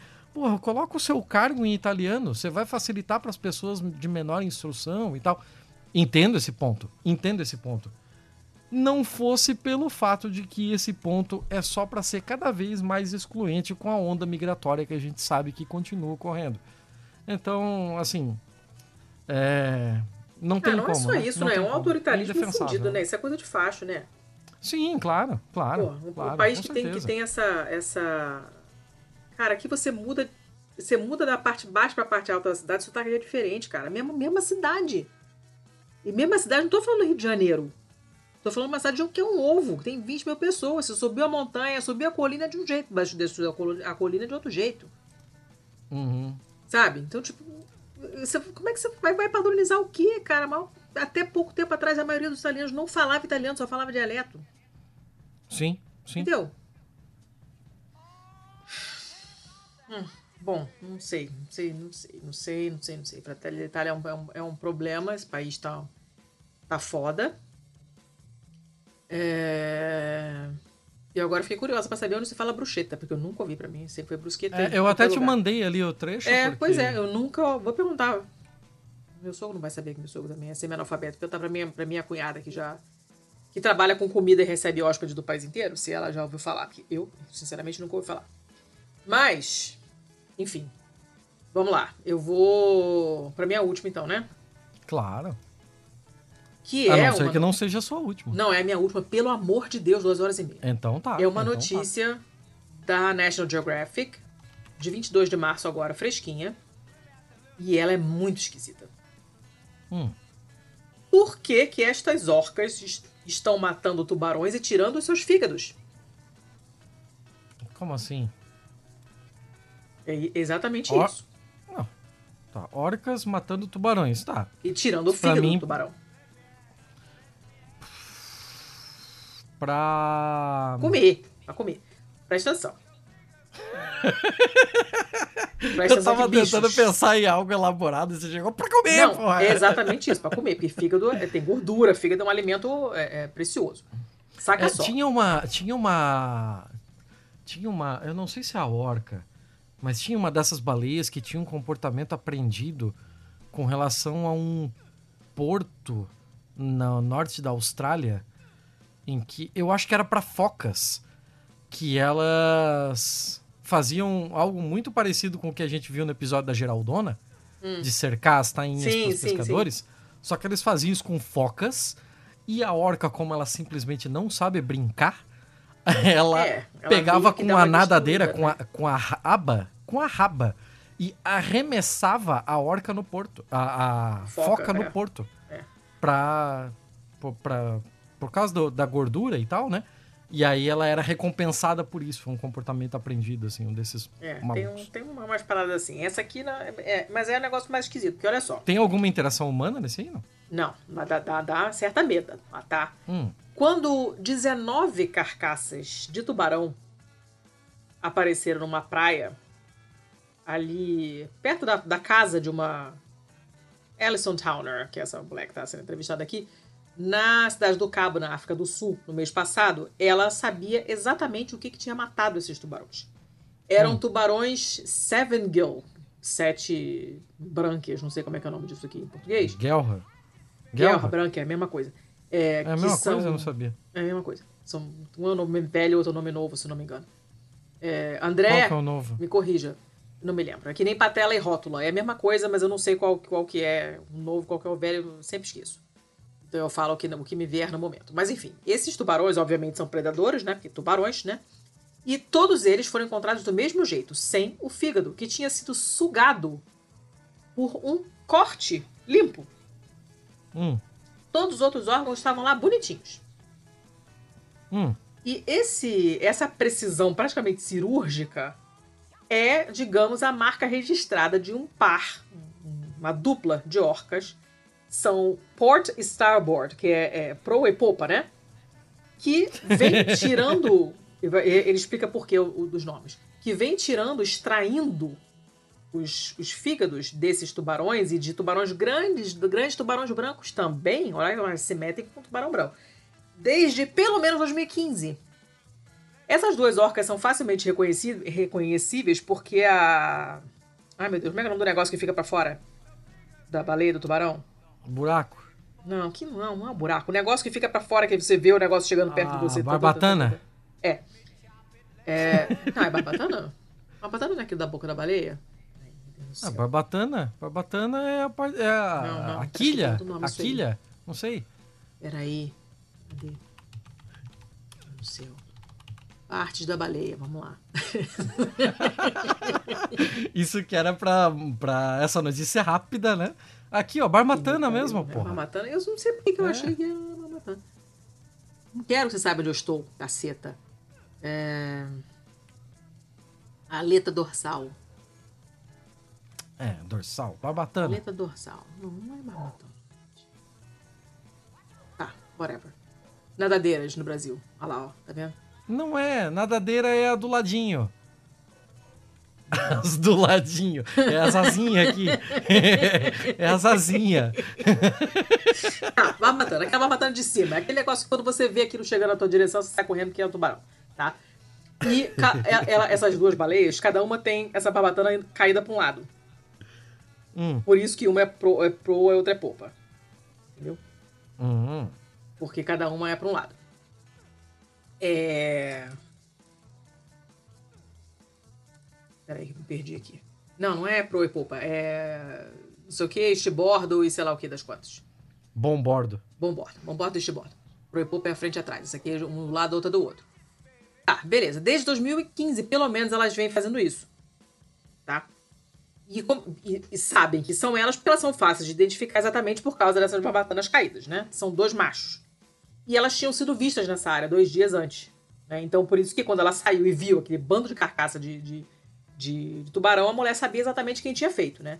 E a reação dela foi assim: ah, lá vamos, e lá vamos nós, né? Ela é uma bióloga de tubarões da Universidade de Rhodes, na África do Sul, né? Ela falou: cara, a gente não, não tem como a gente parar isso. Elas ficam fazendo isso o tempo todo, a gente não consegue parar. E o, o, o mistério é na verdade, o grande mistério é esse comportamento de caça deles, né, desses dois, é único? Porque como existe orca em praticamente tudo quanto é lugar do mundo, os, os diferentes grupos têm dietas, comportamentos muito diferentes uns dos outros, né? Não é uma coisa padronizada. Então você uhum. não, não sabe se isso está acontecendo em outros grupos e outros lugares do mundo. Né? E há o lance do, do o grande barato do tubarão é que os fígados deles, né, são todo o fígado de todo mundo, são órgãos que têm muita gordura. O que, obviamente, é ótimo para a dieta da baleia. Né? Uhum. Mas os cientistas nunca tinham documentado antes as orcas fazendo esse tipo de predação consistente e cirúrgica. Né? E o que é mais interessante é que, segundo as observações que vêm sido feitas, esse, esse, essa dupla está mostrando para outras baleias como tirar os fígados dos tubarões. Que é um exemplo de cultura no reino animal. Uhum. essa baía onde aconteceu esse negócio fica aí na costa é, sudoeste da África do Sul, né? E é uma, um lugar que tem muito, muito, muito tubarão. Os mergulhadores chegam a ver 70 em um único mergulho. Mas, no dia 9 de novembro de 2015, os mergulhadores que estavam ali falaram: cadê os tubarões? Ontem tinha um monte, hoje não tem nenhum. O que aconteceu? E aí, as carcaças de vários desses tubarões apareceram ali na praia com esses mesmos cortes limpos assim no corpo, né? Os mergulhadores tiraram um monte de fotos, falaram: cara, isso tá muito bizarro foram lá conversar com a Towner, com essa mulher, né, que, que, que, mora ali, que é bióloga de tubarão, e eles começaram a debater, cara, isso aí é, é, é pescaria, é um ataque de outro animal, o que está acontecendo? E as orcas eram, de fato, uma, uma possibilidade. Elas são raras ali na região, mas já tinham sido vistas nessa baía desde 2009. Só que até então, elas comiam outros, comiam mamíferos marinhos, né, como focas, como você tinha falado. E aí todo mundo ficou pensando, pô, será que é? Né? Ah, muito esquisito. E essa mulher, essa Towner, ela é especializada nos movimentos dos grandes tubarões brancos. Né? Que... E ela falou, cara, nunca que eu ia imaginar que a gente ia descobrir isso que a gente descobriu. Em abril de 2016, mais cinco carcaças apareceram, também com esses, com esses cortes, também sem fígado. E aí uma outra bióloga marinha no, dos Parques Nacionais da África do Sul e a equipe dela fizeram necrópsias nesses tubarões, né? E viram hum. que os cortes eram iguais aos das fotos tiradas no ano anterior, 2015. E ela encontrou uma coisa que uh, não tinham visto nas primeiras fotos: as marcas dos dentes das orcas. Ah! E aí começaram, começaram a, a, a, monitorar essas orcas. Essa foi a primeira vez que se registrou o caso de orcas cuidadosamente abrindo esses peitorais ali dos, dos tubarões para tirar, para acessar né, o fígado e deixar o resto do tubarão para trás. Né? E embora já tivessem visto é, relatos anteriores de orcas que comem o fígado dos tubarões, né? Esse, nesse caso era uma técnica muito especializada, porque eles não simplesmente destroçaram o tubarão e comeram o fígado e largaram o resto. Não, elas abriram exatamente onde o fígado está. Que massa, nem eu é sei dizer onde bizarro, fica o fígado é no bicho bizarro. Desse. Em 2007, 2017 apareceram cinco grandes tubarões brancos também, da mesma forma, com sem, sem os fígados, tal, não sei o quê. E aí, é, essa outra, uma outra, essa outra bióloga começou a suspeitar né, da bombordo, do bombordo e do estibordo, que já moravam ali, né? Só que aí, só em maio de 2022 é que uma filmagem feita por drones confirmou que a dupla estava de fato caçando os grandes tubarões brancos. E tem, apare, tem o vídeo no, no, aqui no artigo. Tá? Não se sabe muito sobre essas duas orcas, não se sabe a que idade elas têm, não se sabe de onde elas vieram. Né? É, é, esse, esse, essas barbatanas dobradinhas são uma coisa relativamente pouco comum entre as orcas. Pode ser causada por dieta, por alguma lesão, pode ser genético, não se sabe a causa, mas facilita o trabalho de quem está observando, porque é muito claro, uhum. né? São, são duas juntas, uma com a barbatana para um lado, uma para o outro, né? Chitãozinho e Chororó, são sempre são, são aqueles dois, né? E normalmente não é comum que dois machos viajem juntos, mas nesse caso uh, funciona muito bem, né? E provavelmente são irmãos esses dois. Eles coletaram ali material, tal, não sei o que, sequenciaram o genoma dessas duas orcas e as evidências preliminares dizem que elas são parentes, possivelmente irmãos. Então é mais compreensível o fato de estarem caçando juntos. Mas uhum. por que essa cisma com os coitados dos tubarões? E aí, é, eles, eles acham que esse tipo de, de orca é, frequenta normalmente o mar aberto, né, o oceano bem aberto, mas que esse essa dupla em particular tenha simplesmente ido mais para perto da costa talvez porque tenha menos peixes e, né, as, aqui são as fontes normais de alimentação delas, então elas mudaram de, de, de lugar para ver se achavam mais coisa e aí deram de cara com os tubarões, não, não se sabe. Outra teoria é que esses dois, independentemente ou junto com o resto do subgrupo deles, a gente não sabe onde está esse subgrupo, porque, de novo, não sabemos nada sobre essas duas orcas, desenvolveram esse novo comportamento para economizar os dentes que se desgastam quando as orcas mordem a pele do tubarão, porque a pele é muito áspera. Hum. E como o fígado é grande o suficiente para funcionar como uma refeição completa, né?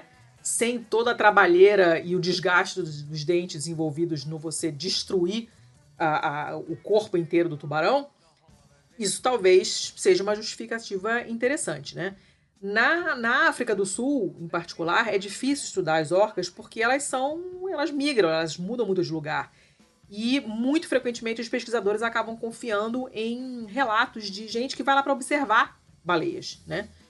E, e, cientistas que são que não estão trabalhando diretamente com a pesquisa, são só interessados, né? E aí fazem um relato de avistamentos e tal, mas é, são dados que não são você não pode contar com aquele dado. Ela não está sendo rastreada, né? Você só tem que dar sorte de alguém ter visto alguma coisa acontecer. Nesse uhum. caso, o vídeo feito pelo drone é, obviamente, uma evidência importante, porque ela mostra ali o estibordo é, fazendo essa, essa técnica lá de, de tirar o, o fígado do, na presença de quatro outras orcas. Várias outras espécies de baleias de golfinhos, né? Lembrando que orca a gente chama de baleia assassina, mas orca não é baleia, orca é golfinho, é a maior espécie de golfinho várias espécies de baleias de, de golfinhos exibem sinais de cultura, né? Por exemplo, elas passam dialetos, é, estratégias de caça, outros comportamentos para a próxima geração. Né? Cultura é um, é um clubinho meio que exclusivo no reino animal. Normalmente é o tipo de coisa mostrada por outras espécies sociais que têm vidas longas e cérebros grandes. Né? Você tem que, tem que ter uma vida longa para poder criar isso e passar para a próxima geração. Dá tempo de você ensinar para alguém, né? E o cérebro grande, porque senão não cabe nada nele, né? digamos assim. Exemplos são corvos e os grandes macacões, né? Os gorilas e orangotangos e por aí vai. E de qualquer forma, não se, mesmo não sabendo se bombordo e estibordo foram os que inventaram essa, esse comportamento, essa técnica, é bem provável que esse comportamento vai se espalhar. Porque elas foram vistas ali na, na, na presença de outras orcas, provavelmente ensinando o que elas estão fazendo. E isso é péssimo para os tubarões, muitas, muitos dos quais estão já é, em declínio em termos de espécie. Né? Tem uma cacetada de espécies de tubarão ameaçada. Esse tipo de tubarão, esses sete guelras aí, em particular, já foram embora dessa região. Os grandes brancos também já foram embora. Então tinha toda uma indústria de turismo. É, aquele pessoal maluco que fica dentro da gaiola embaixo d'água para tirar foto de tubarão, aquele bando doido. Esse tipo de turismo praticamente acabou. Porque não tem mais tubarão para ver. A própria uhum. Towner, que é essa bióloga do começo, não tem mais nada para estudar ali, porque não tem mais tubarão. Que porra. É uma merda, né? E... No caso, faz o que, assim? É... Abate esses dois indivíduos? Eu acho que ninguém vai fazer nada com isso. Não vai, não vai abater os dois. Eu acho que não. Por quê? Hum, Por que não? Porque não, não se justifica. Eles estão fudendo a população de tubarão da porra toda? Ah, eu sei, mas tá fazendo o que bicho faz, né? Mas. Não sei. Hum, não sei. Não sei. Não sei. O que tá acontecendo é que já tem outros, outras espécies de tubarão ocupando o lugar desses tubarões que saíram, porque, né? É isso aí, a natureza não gosta de espaços vazios. E hum, provavelmente vai haver uma, uma, um aumento na população de focas e de peixes, porque os predadores de focas e peixes, que são os tubarões, não estão mais lá. Então, tipo, tem todo um efeito dominó no ecossistema da, da costa da África do Sul. É um negócio muito, muito doido. Né? Foram 20 anos de estabilidade e aí essas duas apareceram e fizeram essa merda toda. Uh, e aí uma galera, obviamente, tá reclamando, né? Pô, esse turismo baseado nesses, nos grandes tubarões brancos, porra, acabou, tá tudo fodido e tal, não sei o quê. E aí a Towner, essa bióloga, ela fala assim, ela, é, o, o, a conduta dela com relação à, à situação é uma combinação de fascínio e, e tipo, falta de total desalento, né? Falou assim, olha, eu queria que tivesse é, uma, uma, esperança que a gente pudesse dar para essa situação, mas é, é, é, só, é simplesmente um reflexo de como o equilíbrio da natureza é delicado e que qualquer perturbação é, tem ramificações muito profundas. Né? É, é, é a, a, uhum. a, borboleta lá batendo a asa no, sei lá onde, Nova Iguaçu e, e, o, e o castelo caindo no, no botão, sei lá. Né? A gente não sabe o efeito que as paradas vão ter, né? É bizarro. Eu não sei o que, que vai acontecer. Eles não falam nada, acaba, acaba assim o artigo, eles não falam nada é, sobre sobre o que, que vai ser feito a respeito disso. Eu acho que nada vai ser feito. Uh, mas é muito bizarro e é muito interessante de observar. Você imagina para quem é um biólogo de baleia, ou de golfinho, no caso, de cetáceo, né? Ficar um biólogo de orca. E a pessoa descobre isso, caraca, minha orca virou cirurgiã gastro, entendeu? Que vai lá e, e, e, faz uma excisão lá e tira a porra do fígado inteirinho, bonitinho, como se fosse para um transplante, suga o fígado pelo buraco e fica lá. É muito, muito bizarro. Muito bizarro. E essa coisa de existir é, evidência de cultura, né? Deles, deles estarem ensinando pros outros. Caraca, descobriu uma parada aqui que é show, você vai comer benzão agora. Vou te ensinar como é que se faz. Não vai nem gastar o seu dentinho. E ensina pro colega. E aí, daqui a pouco, isso se espalha, cara. O negócio é, é muito doido isso.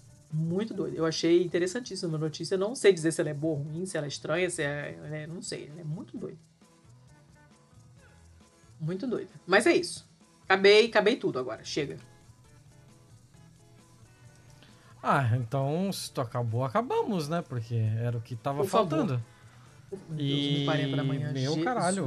Não, não, não, não, não. Estamos caminhando para três horas de episódio. Não, não é possível isso aqui.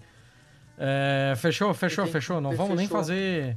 Não, é. todo mundo já sabe tudo, já chega. Não precisa todo mundo sabe, todo sabe. mundo sabe, chega. É. é. Entrem lá, ajuda e é isso aí. Tá Abraço. Tá, beijo, tchau.